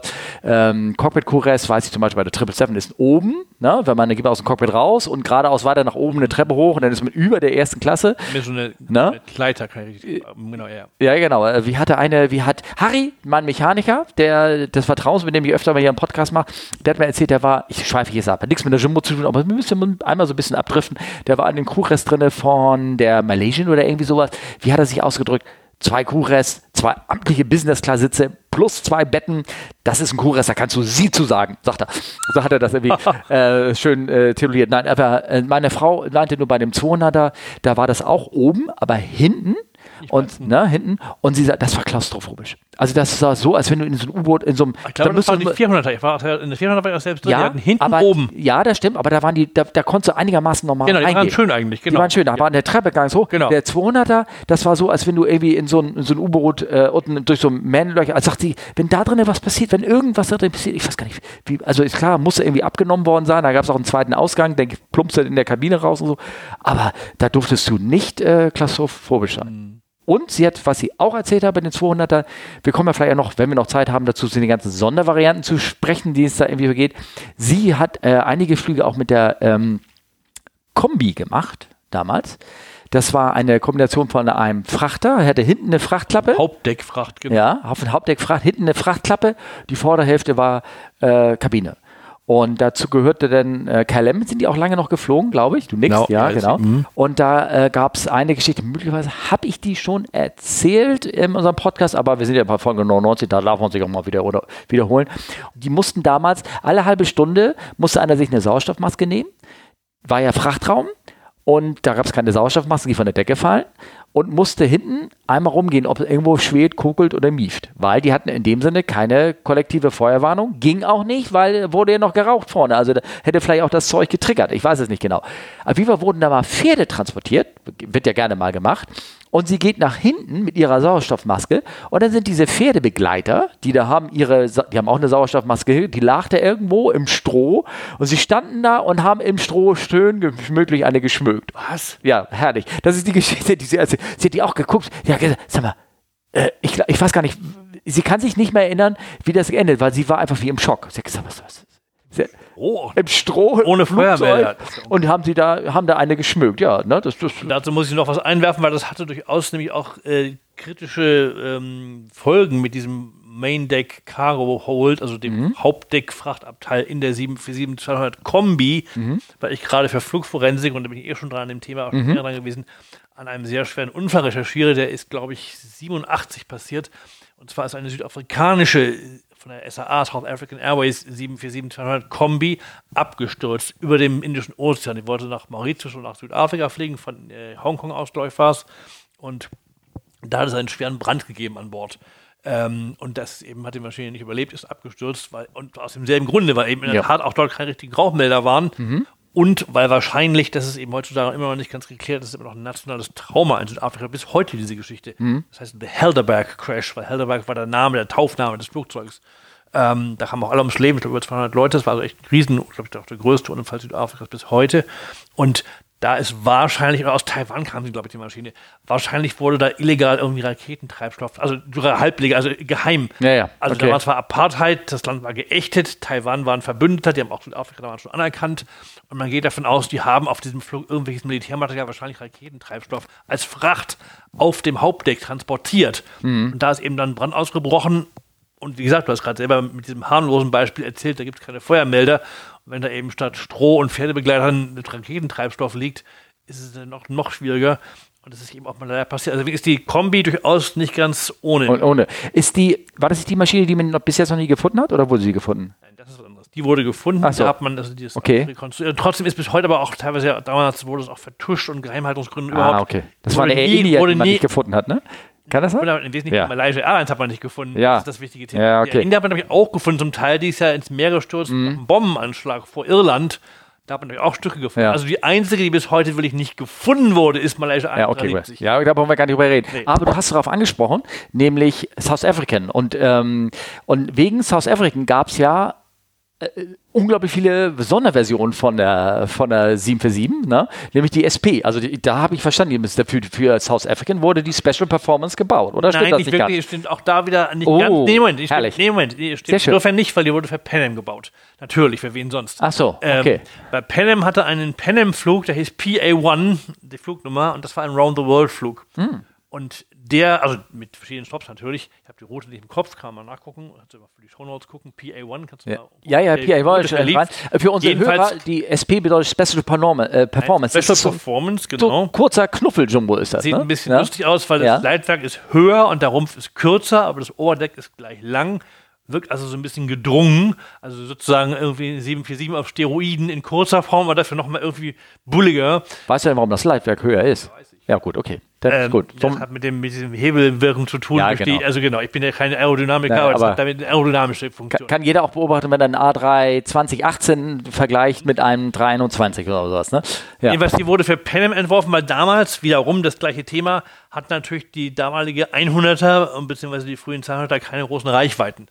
Und das war die einzige Möglichkeit. Ich glaube, die wollten ja vor allem, die wollten die Trans Transpazifik nonstop fliegen. Das war der Grund. Also während dieser PA-1-Weltumrundung sollte es einen Transpazifik-Leg geben und das mhm. war nicht zu schaffen nonstop anders. Mhm. Sie wollten eben nicht irgendwo auf Hawaii zwischenlanden oder in Guam, sondern sie wollten eben nonstop von, ich weiß nicht, Japan nach LA fliegen oder so. Mhm. Das ging nur so. Aber du hast insofern nicht ganz unrecht mit SAA.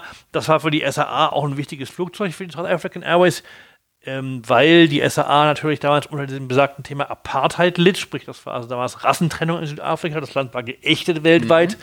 bis äh, in die frühen 90er oder späten 80er und darum durfte die SAA den ganzen Schwarz, also man sagt heutzutage nicht mehr, aber damals hieß es der schwarzafrikanische Kontinent, sprich, mhm. also die Länder Afrikas nördlich von Südafrika durften das Land, also durften Airlines des Landes nicht überfliegen. Und deswegen mussten die sozusagen außenrum ähm, über den Atlantik fliegen. Also meist sozusagen links, wenn man sich Afrika vorstellt, vom geistigen Auge im Atlas sind die sozusagen links vom Kontinent über Wasser raufgeflogen. Also quasi von Südafrika dann außen um Westafrika herum über die Kanaren und dann sozusagen oben nach Europa rein. Also war der Flug viel länger. Ja, dann mussten die, auch schon, die Europäer durften ja direkt, ne? Ja ja, ja, ja, Aber eben Südafrika selber durfte nicht. Und da war natürlich die SP auch ein gutes äh, Werkzeug, um das so möglich zu machen, so eine lange Strecke. Die war dann viel länger als die direkte Route. Und interessanterweise, wo du schon erwähnst, ich habe mal, ich bin, ich lebe auch teilweise in Kapstadt, bin also mhm. Afrika sehr verbunden, auch schon lange. Und ähm, auch Luftfahrt natürlich dort und habe auch mit der SAA viel gemacht. Und ich kenne auch ein paar SAA-Piloten und bin dann mal im Cockpit, habe ich gesessen, der SP beim Start von Kapstadt nach Johannesburg. Die flog teilweise auch Inlandslegs, weil die mhm. teilweise auch, dann braucht man entweder viel Kapazität oder es war so Positionierungsflüge, wo du dann weiterflog von Johannesburg, weil deren große Hub war einmal Johannesburg. Johannesburg, muss man wissen, ist hot and high, also besonders schwierig, wenn man da voll beladen starten will. Ähm, und wir sind von Kapstadt gestartet, hatten Startabbruch. Es war morgens im Dunkeln, noch morgens um halb sieben oder so, war noch dunkel draußen, war Winter irgendwie.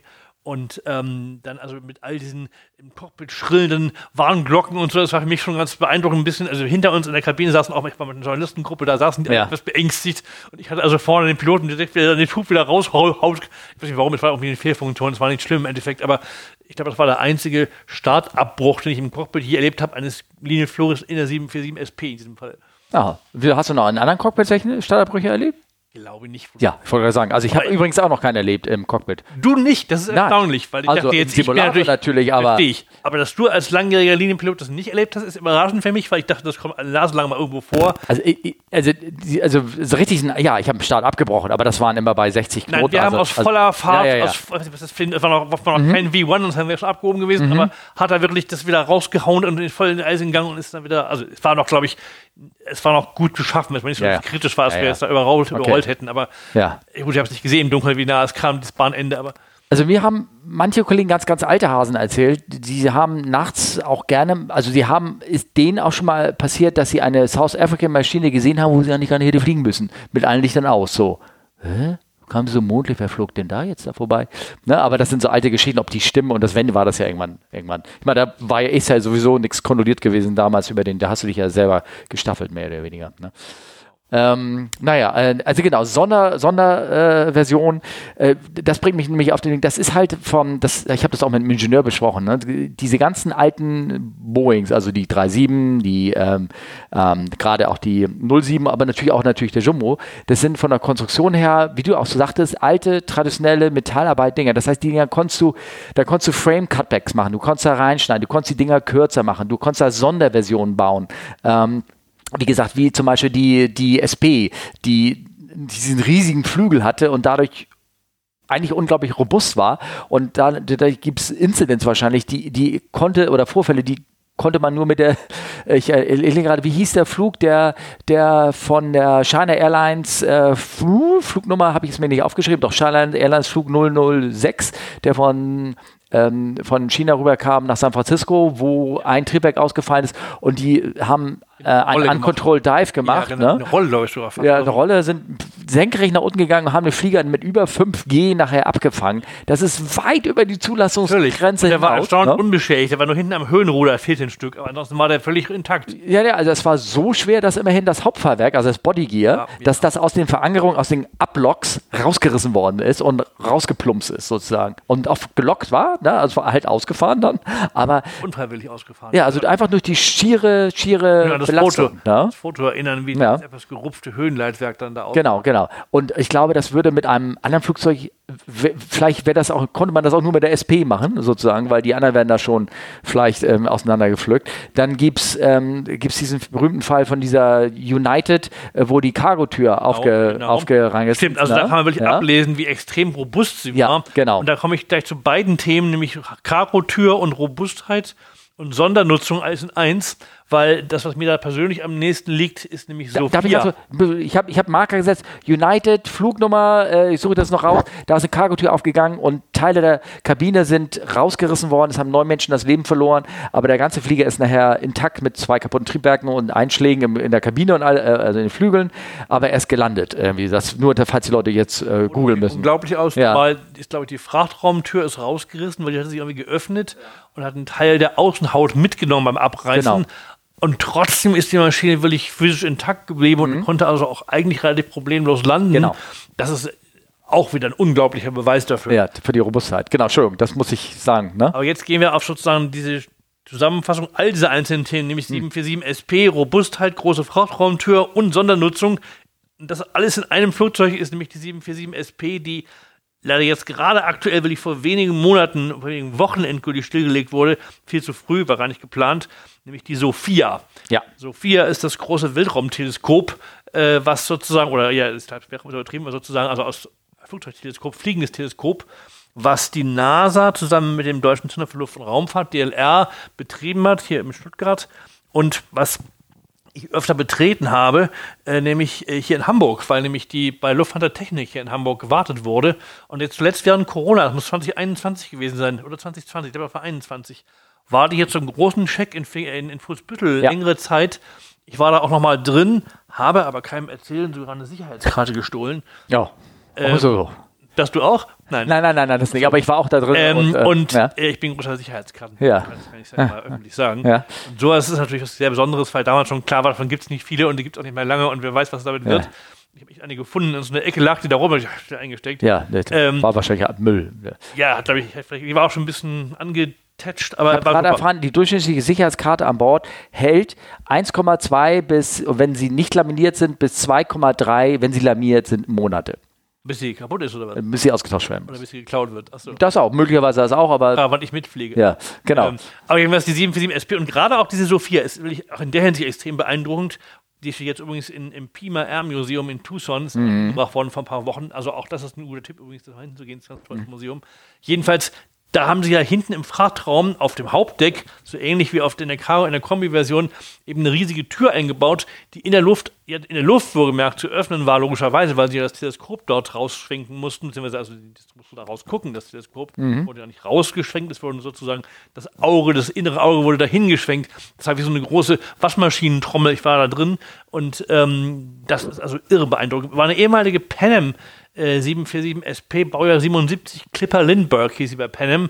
Später war sie bei United, weil die wurde ja, hatte Panem übernommen, zum Teil mhm. Pazifikstrecken. Mhm. Und ja, also es ist sehr traurig und geradezu tragisch, dass die jetzt auch schon vorzeitig sozusagen außer Dienst genommen wurde, aus Budgetgründen, weil das äh, die US, also das NASA-Budget, die haben auch schon wurde so gekürzt und haben sie da auch hier weg damit. Ja, ja, klar. Echt traurig ist, ja. weil das, ich bin auch, also ich kenne auch Piloten, die das Ding geflogen sind, das war immer super beeindruckend. Also das ist jemand eine spezielle Nutzung gewesen. Es gibt natürlich wahnsinnig viele andere, die bekannteste logischerweise schon erwähnt, Air Force One, die alte, mhm. bald eine neue, bald heißt das wahrscheinlich Ich muss sagen, für unsere Hörer, äh, nämlich äh, Andreas blättert jetzt gerade und ich empfehle das ja nochmal in seinem schönen Buch, und da sind nämlich all diese Fotos von den Fliegern drin. Aber erzähl weiter, ne? D ja, es ist eine Auswahl, aber es ja. gibt eben schon eine Menge Spezialversionen und das ist auch kein Wunder, weil durch die 747 lange eine derartig einzigartige Plattform bot. Ähm, ich habe auch in einem meiner Bücher mal die genaue Quadratmeterzahl ähm, irgendwo rausgefunden, wie viel Kabinenbodenfläche die 747 geboten hat, 747-400 glaube, es waren auf jeden Fall irgendwo zwischen 300 oder 400 Quadratmeter. Also echt eine große Wohnung hat niemand, was da an Fußraum reingeht. Und es gibt sogar ein paar Versionen, eben Privatjets davon. Ich habe gerade hier das Foto vor mir liegen, ähm, von äh, einem katarischen VVIP 7478 und habe auch mit dem katarischen, vom, vom Emiri Flight, also sozusagen von dem Privatflugabteilung äh, des Emirs von Katar mal gesprochen. Und der hat immer erzählt, der Emir von Katar hatte seinen beiden Ehefrauen, hatte mehrere Ehefrauen, jeder eine 7478 geschenkt, ja. sozusagen als Privatflugzeug. Ja. Die wurden dann teilweise unfassbar luxuriös ausgebaut. Ja. Aber dann wurden sie doch wieder abgeschossen, vielleicht wollten die Frauen das gar nicht benutzen und haben dann, eine davon ist dann verkauft oder verschenkt worden an die Türkei. Jetzt fliegt Herr Erdogan damit herum. Okay, also ich weiß, äh, ich habe mich mal mit der Ingenieur, mit den ein paar Ingenieuren, die ich kenne von der Technik hier in Hamburg unterhalten. Und ähm, da, die haben ja viele Umbauten gemacht. Und es gibt halt eine, äh, damit der, einer der Emir, ich glaube der von Saudi-Arabien, damit er mit seinem Rollstuhl äh, direkt. Saudi-Arabien, der hat eine spezielle Rolltreppe, eine Gangway mit Rolltreppe. Die wurde auch wieder verrückte Geschichte. Ja. Genau diese Gangway mit einer eingebauten Rolltreppe für den, jetzt glaube ich, er ist amtiert noch, aber er ist schon sehr alt und ja. der saudische König. Die wurde auch hier zum G20-Gipfel nach Hamburg eingeflogen 2017. Aber dann kam der König im Endeffekt nicht vor aus irgendwelchen Gesundheitsgründen. Im Endeffekt kam die saudische Delegation eine A318 oh. von Saudia, also als ja. VIP-Version, also das kleinste denkbare Flugzeug kamen die, während diese blöde Treppe musste mit einer, ich glaube, mit einer, mit einer, mit einer Galaxy oder mit einem riesen Transportflugzeug, irgendwas militärisches, wurde abgeholt, weil es ein fürchterlich riesiges Teil war. Ja, ja, aber ich, ich, ich klar, also das ist ja einmal diese Treppe, die muss ja irgendwie hintransportieren. Genau. Ich bin mir eigentlich ziemlich sicher, es gibt eine Version von einem Flug, vielleicht fliegt er auch nicht mehr, der hatte einen Fahrstuhl, der ging runter bis zum Boden. Nein, das glaube ich nicht. Es gab Entwürfe dafür. Oder ich habe Entwürfe. auch Entwürfe gesehen ja. für eine A380, die das können soll. Es gibt Entwürfe dafür für eine VVIP A380, die in der Tat auch einen Auftrag hat, bis auf den Boden geht. Das gab es sicher verbrieft einmal und zwar in den USA bei einer ganz alten Air Force One, die glaube ich auf einer Basis einer DC-7 noch war, von Eisenhower, Präsident Eisenhower. Ah, der war nämlich, äh, oder ein anderer Präsident auch, Roosevelt war es glaube ich, einer von diesen damaligen Präsidenten, die war nämlich gehbehindert und haben deswegen sozusagen, damit er auch sozusagen leichter reinkommt, haben die sozusagen, dass er irgendwie im Rollstuhl oder irgendwie mit seinem Stock sozusagen in die Maschine kommt, haben sie diesen Fahrstuhl. Das steht auch im Pima Air Museum, das Flugzeug so, übrigens, okay. auch die Sophia steht. Ah ja. Also die Entwurf, die Idee gab es. Ähm, ich habe es zumindest bis heute nie bestätigt bekommen, dass das jemals wirklich gegeben hat bei modernen VIP-Flugzeugen. Da, da hake ich mal nach. Weil die meine, Idee gibt es jedenfalls. Ja, ja. Dass ich habe eine Entwurfszeichnung gesehen für eine A380 VVIP. Und zwar wollte die der saudische Prinz Al-Walid, hat er ja. schon einen Vorvertrag unterschrieben über die, ich glaube, den zweiten Prototyp der A380. Okay. Der wurde sogar wirklich öffentlich auch in, auf der Dubai Air Show einen Vertrag unterschrieben. Dazu kam es dann nie. Ah, okay. Kingdom Holding war der, ah. das ist seine Firma von diesem Scheich Al-Walid. Okay. Ja. 747 übrigens, die private. Mit dem goldenen Thron, die ist ja irgendwo drin, glaube ich sogar. Oh. Ähm, also um jetzt zu den Sondermodellen nochmal kurz ja, abzuschließen, genau. einer der bekanntesten waren natürlich die beiden ehemaligen amerikanischen American Airlines 747-100, die eigentlich technisch gar nicht groß modifiziert waren, die aber das Space Shuttle tragen konnten. Das war der amerikanische Raumfähre, die bis ähm, 2012, glaube ich, war es, im Einsatz war. Und die mussten natürlich teilweise, wenn sie in Florida gelandet ist, beziehungsweise wenn sie in Kalifornien auf der Edwards Air Force Base gelandet ist, musste sie zurückgebracht werden nach Florida, um von da wieder starten zu können. So war das System damals, da Raumfähren. Und dann brauchte sie ja quasi ein Taxi, was sie da hingebracht hat. Ja. Und das waren eben diese zwei alten, das waren wirklich nur modifizierte, minimal modifizierte 747-100 von American Airlines. Ähm, und da wurde im Wesentlichen nur einfach so äh, ein paar, ähm, wie sagt man denn, quasi so Ständer oben drauf gebaut, dann ein Spezialkran, wo die 747 runterrollen konnte und wo der Space Shuttle oben drauf diesen Ständern quasi abgesetzt wurde. Und sie hatten hinten am Höhenruder zwei so spezielle senkrecht aufragende Ruder noch seitlich dran, um die Stabilität irgendwie zu verbessern. Ähm, ähm, äh, ich plug das mal ganz kurz. Omega Tau Podcast, der hat da einen Podcast erzählt, äh, wie die rumfliegen. Die durften übrigens nicht durch Regen fliegen, ne? Oh. Mit dem Shuttle oben drauf.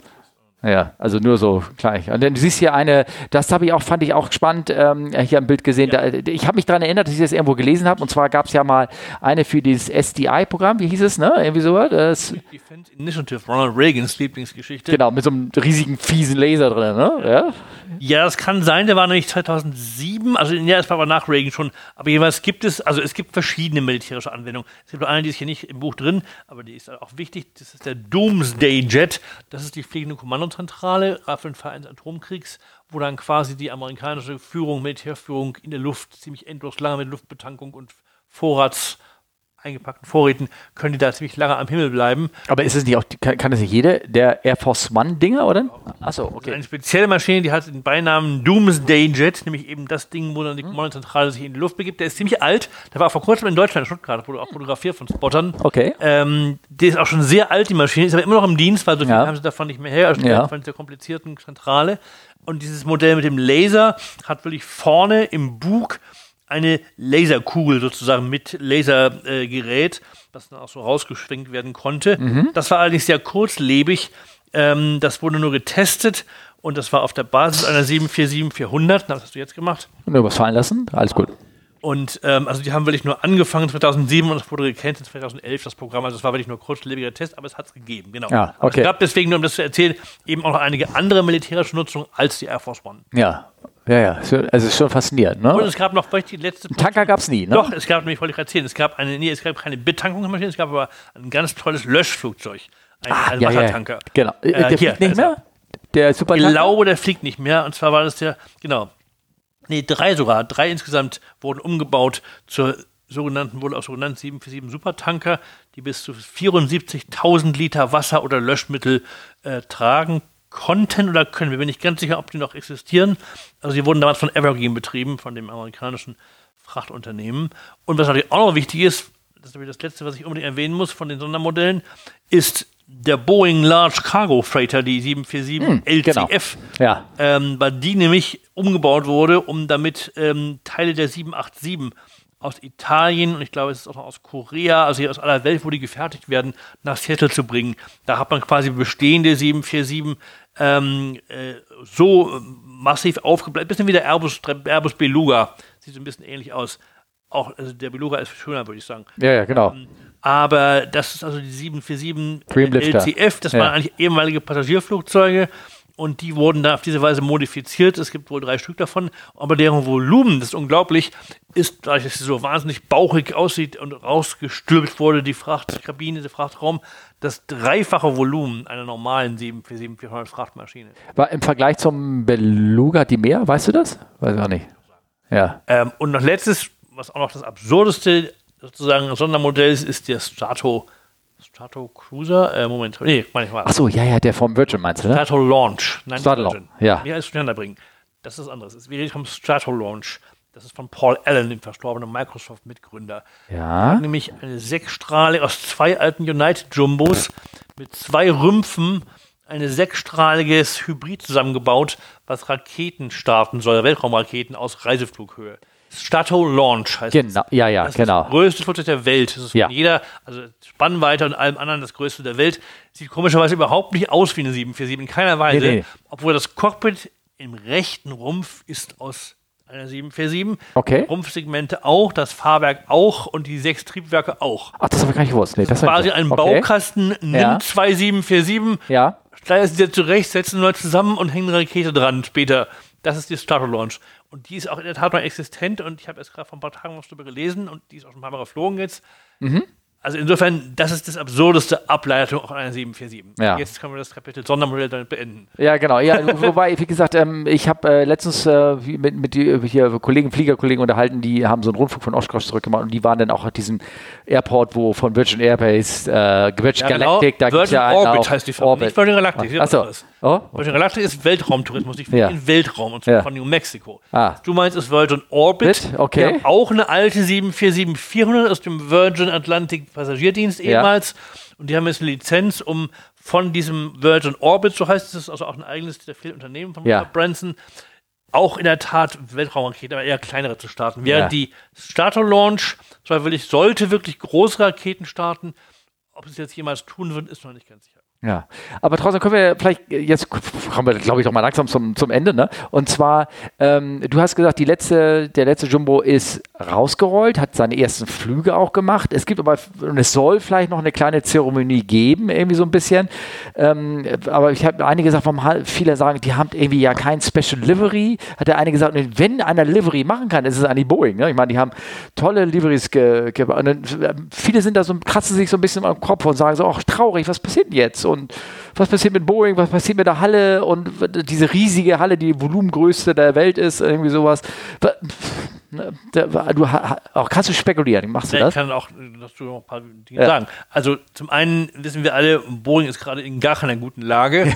äh, nee, generell. Also die ja. haben einfach überhaupt keine Innovation mehr. Sie haben gerade beschlossen und verkündet, dass sie vor irgendwie 2035 oder 2030 auf jeden Fall auch gar keine neuen Flugzeuge mehr rausbringen. Die kämpfen gerade unheimlich mit der 777-9. meinst du, die, die teilen sich wirklich auf in Boeing Defense und Boeing, gibt es ja so. Und, jetzt schon, aber deswegen, ja. also jeweils. Aber dass die sich wirtschaftlich trennen, sozusagen. Der Firmensitz ist ja jetzt von Chicago wieder nach Washington ja. gegangen. Ne? Und also, ne? also jedenfalls ja. ist es im Moment immer auf Englisch it's a mess, ja. ist dann durcheinander. Ja. Und ähm, die wissen im Moment selber nicht, wie es weitergeht, glaube ich. Und sie haben wirklich gesagt, dass es so ein bisschen auch vielleicht eine Art Kapitulation gewesen ist. Vor ein paar Wochen hat der Boeing-Chef Dave Calhoun erklärt, sie werden nicht vor den 2030ern irgendwas Neues rausbringen. Ja. Da haben sie weder Geld noch die Manpower, noch können sie sich ab dem Moment darum den Kopf machen. Was aber in gewisser Weise eine Bankrotterklärung ist, weil wir brauchen dringend Innovationen äh, was man sich bei Boeing, wenn man sich die Max anguckt, das ohne jetzt schon 1967, das war ja. die Lufthansa Bobby ja. 737-100 und das, was heute die Max ist, ist immer dasselbe, was damals schon 67 auf den Markt kam, nur natürlich in veränderter und modernerer Form. Ja. Aber lange Rede, ähm, Boeing wird, Boeing selber kann das mit diesem Livery nicht machen, weil es ja ein Kundenflugzeug ist. Mhm. Und Atlas Air hat das gekauft und es wird betrieben von Kühne und Nagel und die kriegen ihr Livery da drauf. Die fliegen auch ja. ein paar davon. Das sieht nicht besonders schön aus. Vielleicht das würde ich gar nicht mal ausschließen, kriegen sie trotzdem noch eine Aufschrift irgendwo auf dem ja, ja, Kann ich mir gut vorstellen, ja, dass Boeing das dann, weil wir werden irgendwann im nächsten Jahr auch das fertig lackierte Flugzeug vorzeigen, was aus, glaube ich, aus Oregon jetzt zurückkommt bald und dann eben vorgestellt wird. Und also Flug, äh, Flugzeughersteller ist bei Airbus genauso, die wollen das nie groß feiern, wenn sie ein Programm beenden. Ja. Wenn es ein erfolgreiches Programm war. Also Airbus hat sich auch irrsinnig schwer getan. Ich war vor einem Jahr am 16. Dezember 2021 hier in Finkenwerder, als die letzte A380 jemals ausgeliefert wurde.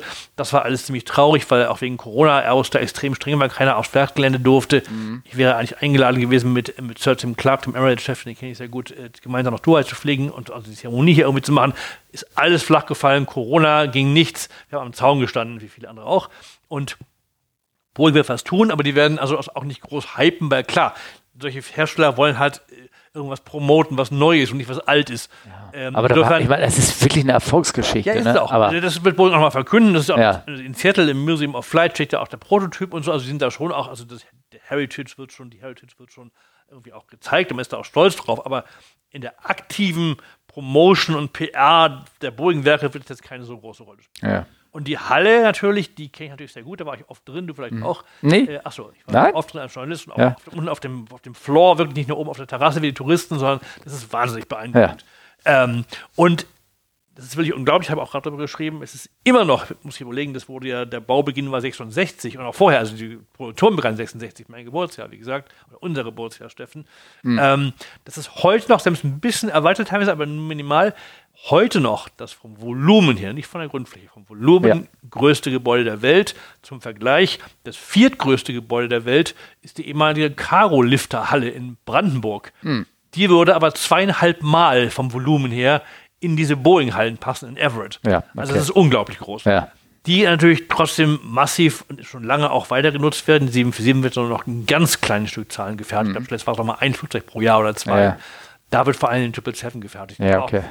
Ja, okay, gut. Alles klar. Also da ist nicht, der herrscht jetzt nicht Leere und nicht. Ja, ja, ja, ja, ja, okay, ähm, sehr gut, ja. Also insofern ja, deswegen, und nochmal auch eine andere wichtige Frage, die oft gestellt wird, ein Nachfolger wird es nicht geben, weder bei Boeing noch bei Airbus.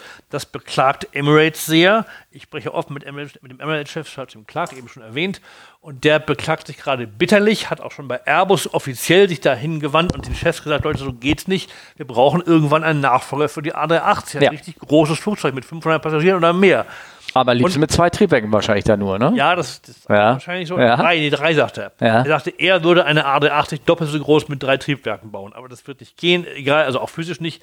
Jedenfalls Kein Hersteller macht was im Moment. Niemand hat es im Programm, niemand entwirft es, niemand arbeitet dran, weder Boeing noch Airbus. Alle kümmern sich um Nachhaltigkeit und wollen irgendwie kleine, effiziente, am besten noch wasserstoffgetriebene Mittelstreckenflugzeuge bauen. Darum kümmern sich jetzt alle. Um ein Großflugzeug kümmert sich absolut niemand. Und das ist ein Skandal, sagt Tim Clark, und ich kann ihm da nur beipflichten. Also deswegen, wir werden zu unseren Lebzeiten kein neues Großflugzeug in dieser Größenordnung wie eine 747 oder eine, vor allem wie eine A380 sehen. Weil man natürlich sagen muss, die 777-9, also Strich 9, die große, die ist, riesig. ist gar nicht so weit entfernt von der Sitzzahl von der 747-400 zumindest ja. nicht. Also das ist fast das gleiche an Kapazität. Aber eine A380, wo zumindest zertifiziert ist, für 873 Passagiere, das wird es sicherlich zu unseren Lebzeiten nicht mehr geben, was Neues kann man sich im Kopf kratzen, aber die Fliegerei wird teurer werden wieder. Ne? Und dann ist die Frage, ja, wirst du die Dinger auch wieder. Das sagt Tim Clark ganz äh, klar, exakt. Also. Sagt, er sagt, es wird dann weniger Plätze geben, es wird einen, einen Markt, eine Marktnachfrage geben, die nicht befriedigt werden können. Fliegen wird deswegen auf jeden Fall auch, auch noch deswegen teurer ja, werden. Ja, ja, ja, ja, spannend. Ähm, ja, wir werden es. Ich hoffe schon, dass wir noch ein bisschen was davon erfahren werden, wir zwei. Ähm, wir kommen, glaube ich, langsam so zum Ende. Ja. Aber ich hatte dich ja vorgewarnt, es gibt eine kleine Geschichte am Ende immer. Muss nichts Kleines sein. Also irgendwas, kann ja auch gerne was, was du mit dem Jumbo irgendwie verbindest, irgendwie eine Geschichte, die du, die du erzählen kannst, oder? Erzähle ich eine, also erzähle ich zwei Geschichten in einer. Oh. Nee, aber nur ganz kurz sozusagen. Gerne. Eines meiner Alle. schönsten und eines meiner tragischen Erlebnisse mit der 747, aber ich werde es auch nicht zu lang machen. Mhm. Ich fange mal mit dem Tragischen an. Ich war, ich glaube, das muss etwa 99 gewesen sein, mhm. ähm, in Long Island in den USA, in, bei New York, Calverton, Long Island, um es genau zu sagen, hieß das Kaff. Ähm, dort nämlich war in einem großen Hangar der Navy ähm, waren die Trümmer aufgebaut und rekonstruiert worden von TVA 800. Mhm. Der Flug TVA 800 ist, wenn ich mich recht erinnere, 97 ähm, vor Long Island in den Atlantik gestürzt. Ja. Kurz nach dem Start in New York. Und man hat dann herausgefunden, auch unter anderem durch die Rekonstruktion der vielen Trümmer aus dem Meeresboden, die man da eben wieder aufgebaut hat, dass das wirklich eine Entzündung war. Man weiß bis heute nicht genau warum. Wahrscheinlich durch einen undichten, also nicht isolierten Draht, durch den Kurzschluss ist Gas, was im Tank einem leeren Tank drin war, weil es heiß an dem Abend war und da die Aircondition drüber lief. Also der, im Tank war es heiß, es war kein Sprit drin, es waren nur Dämpfe drin und dann war wahrscheinlich ein nicht gut isolierter Draht, der hat dann Funken ausgelöst, dadurch ist es explodiert. Und immer war aber die Behauptung von vielen Verschwörungstheoretikern, das wäre abgeschossen worden. Ja, ja. Dafür gibt es keine Beweise. Ich durfte mir das selber ansehen. Ich dachte, Andreas, look at this. Where do you think there was a missile? There was no missile. Ja. Und ich muss Ihnen recht geben, ich habe die Trümmer selber gesehen, da war wirklich nichts zu erkennen, was in irgendeiner Weise aussah wie ein Einschlag einer Rakete. Die wurden alle rekonstruiert, auch um das sozusagen zu widerlegen. Also das war tragisch. Traurig, tragisch. Irre man das, könnte man das vergleichen jetzt mit, mit, den, mit dem Malaysian Flieger. Ne? Da, die ja, haben also, das Ding genauso aufgebaut. Da kann man sehen. Ne? Hier war es sogar noch größer. Ja. Auch, man konnte auch da reingehen. Ich war ja. da drin in dem, die haben nur die Vorderteil, auch mit dem Oberdeck haben sie rekonstruiert. Mhm. Ich war selbst auf dem Oberdeck, gab es so richtig so ein Gerüst mit so Holzplanken, wo man durchgehen konnte, durch diesen Trümmerhaufen. Und da war wirklich die Toilette nachgebaut oder wieder aufgebaut. Und da war wirklich im Seifenspender noch Seife drin, die am Meeresboden lag und vorher halt in der Luft gewesen war auf diesem Flug. Und das ist schon irgendwie, das hat es schon wirklich sehr nahe gebracht. Und ich war wirklich schon echt tagelang ziemlich betroffen danach, weil ja. einfach so nah man das normalerweise nicht ja, ja, mitkriegt. das kann ich vorstellen. Okay, aber, da, aber gleichzeitig hat es mir auch gezeigt, was für wahnsinnig viele Teile in 747 hat. Ich habe gerade den, den Fun Fact nicht im Kopf, wie viele Teile es sind. Da sind sogar mehrere Millionen insgesamt Einzelteile, also wenn du jede Niete mitzählst. Und das war eben auch, da waren auch riesige Container in der Ecke, die man nie mehr zusammengebaut hat, wo endlos viele Streben und Teile und zerfetzte Landeklappen und alles rumlag. Also sie haben das meiste wo geborgen, war nicht sehr tief im Wasser. Mhm. Und aber das war auch ein sehr einschneidendes Erlebnis mit der 747. Und dann noch eine kurz lustige Geschichte. Ich war auf einem der letzten Lufthansa Cargo-Flüge mit der 747-200 Frachter, durfte ich mitfliegen und war auf einem Umlauf von Frankfurt nach Dakar und wieder zurück, also in Senegal. Das war damals Lufthansa Frachthub, weil damals war eben die Reichweite der 747-211 nicht so groß. Da mussten die auf dem Weg nach Brasilien, wo sie im Wesentlichen immer Früchte geholt haben in Brasilien und irgendwie Maschinenteile runtergeflogen haben, mussten sie halt in Dakar stoppen. Das ist auch noch genutzt für Frachter. Und da bin ich mitgeflogen. Und ich kann es in Zahlen sagen, weshalb äh, du kannst, du hättest mit dem Schiff die Strecke auch direkt. Aber nicht voll betankt, er voll geladen. Ähm, das sind ähm, allein vom Tripfuel, äh, wenn du in Senegal runtergehst oder geradeaus fliegst, brauchst du 14 Tonnen mehr. Wenn einfach die, weil du das Gewicht für den Sprit, mhm. den du in Klar. Rio brauchst, ja von Anfang an schon mitschleppen musst. Klar. Ne? 14 Tonnen. Ja. Also deswegen Dakar und ähm, da, das war einfach irre beeindruckend, weil da waren im Oberdeck der 200, das ist ein relativ kleines Oberdeck, standen die alten Lufthansa First Class Sitze, ich weiß nicht, vier oder sechs Stück. Mhm. Und dann waren vorne die Piloten im Cockpit und es gab keine Wand zum Cockpit. Man konnte sich also in diesen tollen, riesigen Sessel da zurücklehnen. Wir hatten da unser eigenes Catering, war so ein kleiner Galley, wo man sich selber irgendwas holen oder machen konnte. Nichts luxuriöses, aber es war wirklich beeindruckend. Aber dazu auf seinem Liegesessel quasi vorne das Cockpit in Aktion zu sehen, das war großartig. Also quasi ein fliegendes Wohnzimmer mit Cockpit-View. Das war großartig. Also das war eine ganz tolle 747-Erinnerung. Und wie war der Service? Ja, der lag ja an uns selber. Ach so, okay. Also der, der ja, Co-Pilot, ich glaube, die ja. hatten noch, wenn ich alle ja. hatten den Flugingenieur, ich hatten noch einen. Der die 200 hat den Flugingenieur. Genau. Ja, der hat dann, glaube ich, irgendwie in der Galley mal so ein paar Silberfolien, Näpfchen heiß gemacht und da gab es dann irgendwas zu essen, aber das war ja sicherlich nothing to write home about. Also hier keine kulinarische Gastrokritik machte das nicht äh, nötig, aber es war einfach ein, ein tolles Erlebnis. Ja, auch eben, was normale Menschen so nicht haben können, das war echt großartig. Ja, wunderbar. Und Mensch, das sind schöne Geschichten. Ja, also ich kann sagen, Servus und äh, Adieu, Himmelskönigin. Wir werden sie trotzdem noch lange um uns haben, aber dass sie jetzt nicht mehr gebaut wird, ist schon ein echter Meilenstein. Und mein Leben, seitdem ich fünf Jahre alt bin, ja. war immer irgendwie mit der 747 so oder anders verbunden. Allerletztes Fun Fact: Ich hatte meine allererste Fernreise ever mit 17, also 83, natürlich mit der 747 mhm. damals, aber musste aus Hamburger damals, weil es Fliegen ab Deutschland war so wahnsinnig teuer. Ja. Lufthansa hatte Kartell, JATA mhm. und so weiter. Ja, ja. Bin ich mit dem Zug fünf Stunden nach Amsterdam gefahren und dann mit Royal Jordanian Airlines 747-200 von Amsterdam nach JFK in New York geflogen. Die Sicherheitskarte habe ich heute noch. Ah, sehr, sehr schön, sehr schön. Und ich meine, okay, sie wird nicht mehr gebaut, aber Durchschnittsalter 20, 25 Jahre fliegen die Dinger. Also werden sie noch ein bisschen, werden wir sie noch ein bisschen sehen. Das machen wir. Andrea, das war ein fantastisches Interview. Hat mir auch Spaß Oder gemacht. Folge. Also mir hat es Spaß gemacht. Ich hoffe, eure auch. Ähm, das Übliche, ihr könnt uns äh, wir erreichen. Ihr wisst es ja, ne? Fragen at Come with us bei Twitter oder Frag CFU, bei Mastodon, bei Insta. Es gibt, wir haben alles. Wir wissen allerdings noch nicht, wo wir den Andreas erreichen kann. Wo, wo kann ich. Also am einfachsten ist über meine Twitter, äh, Twitter-Feed.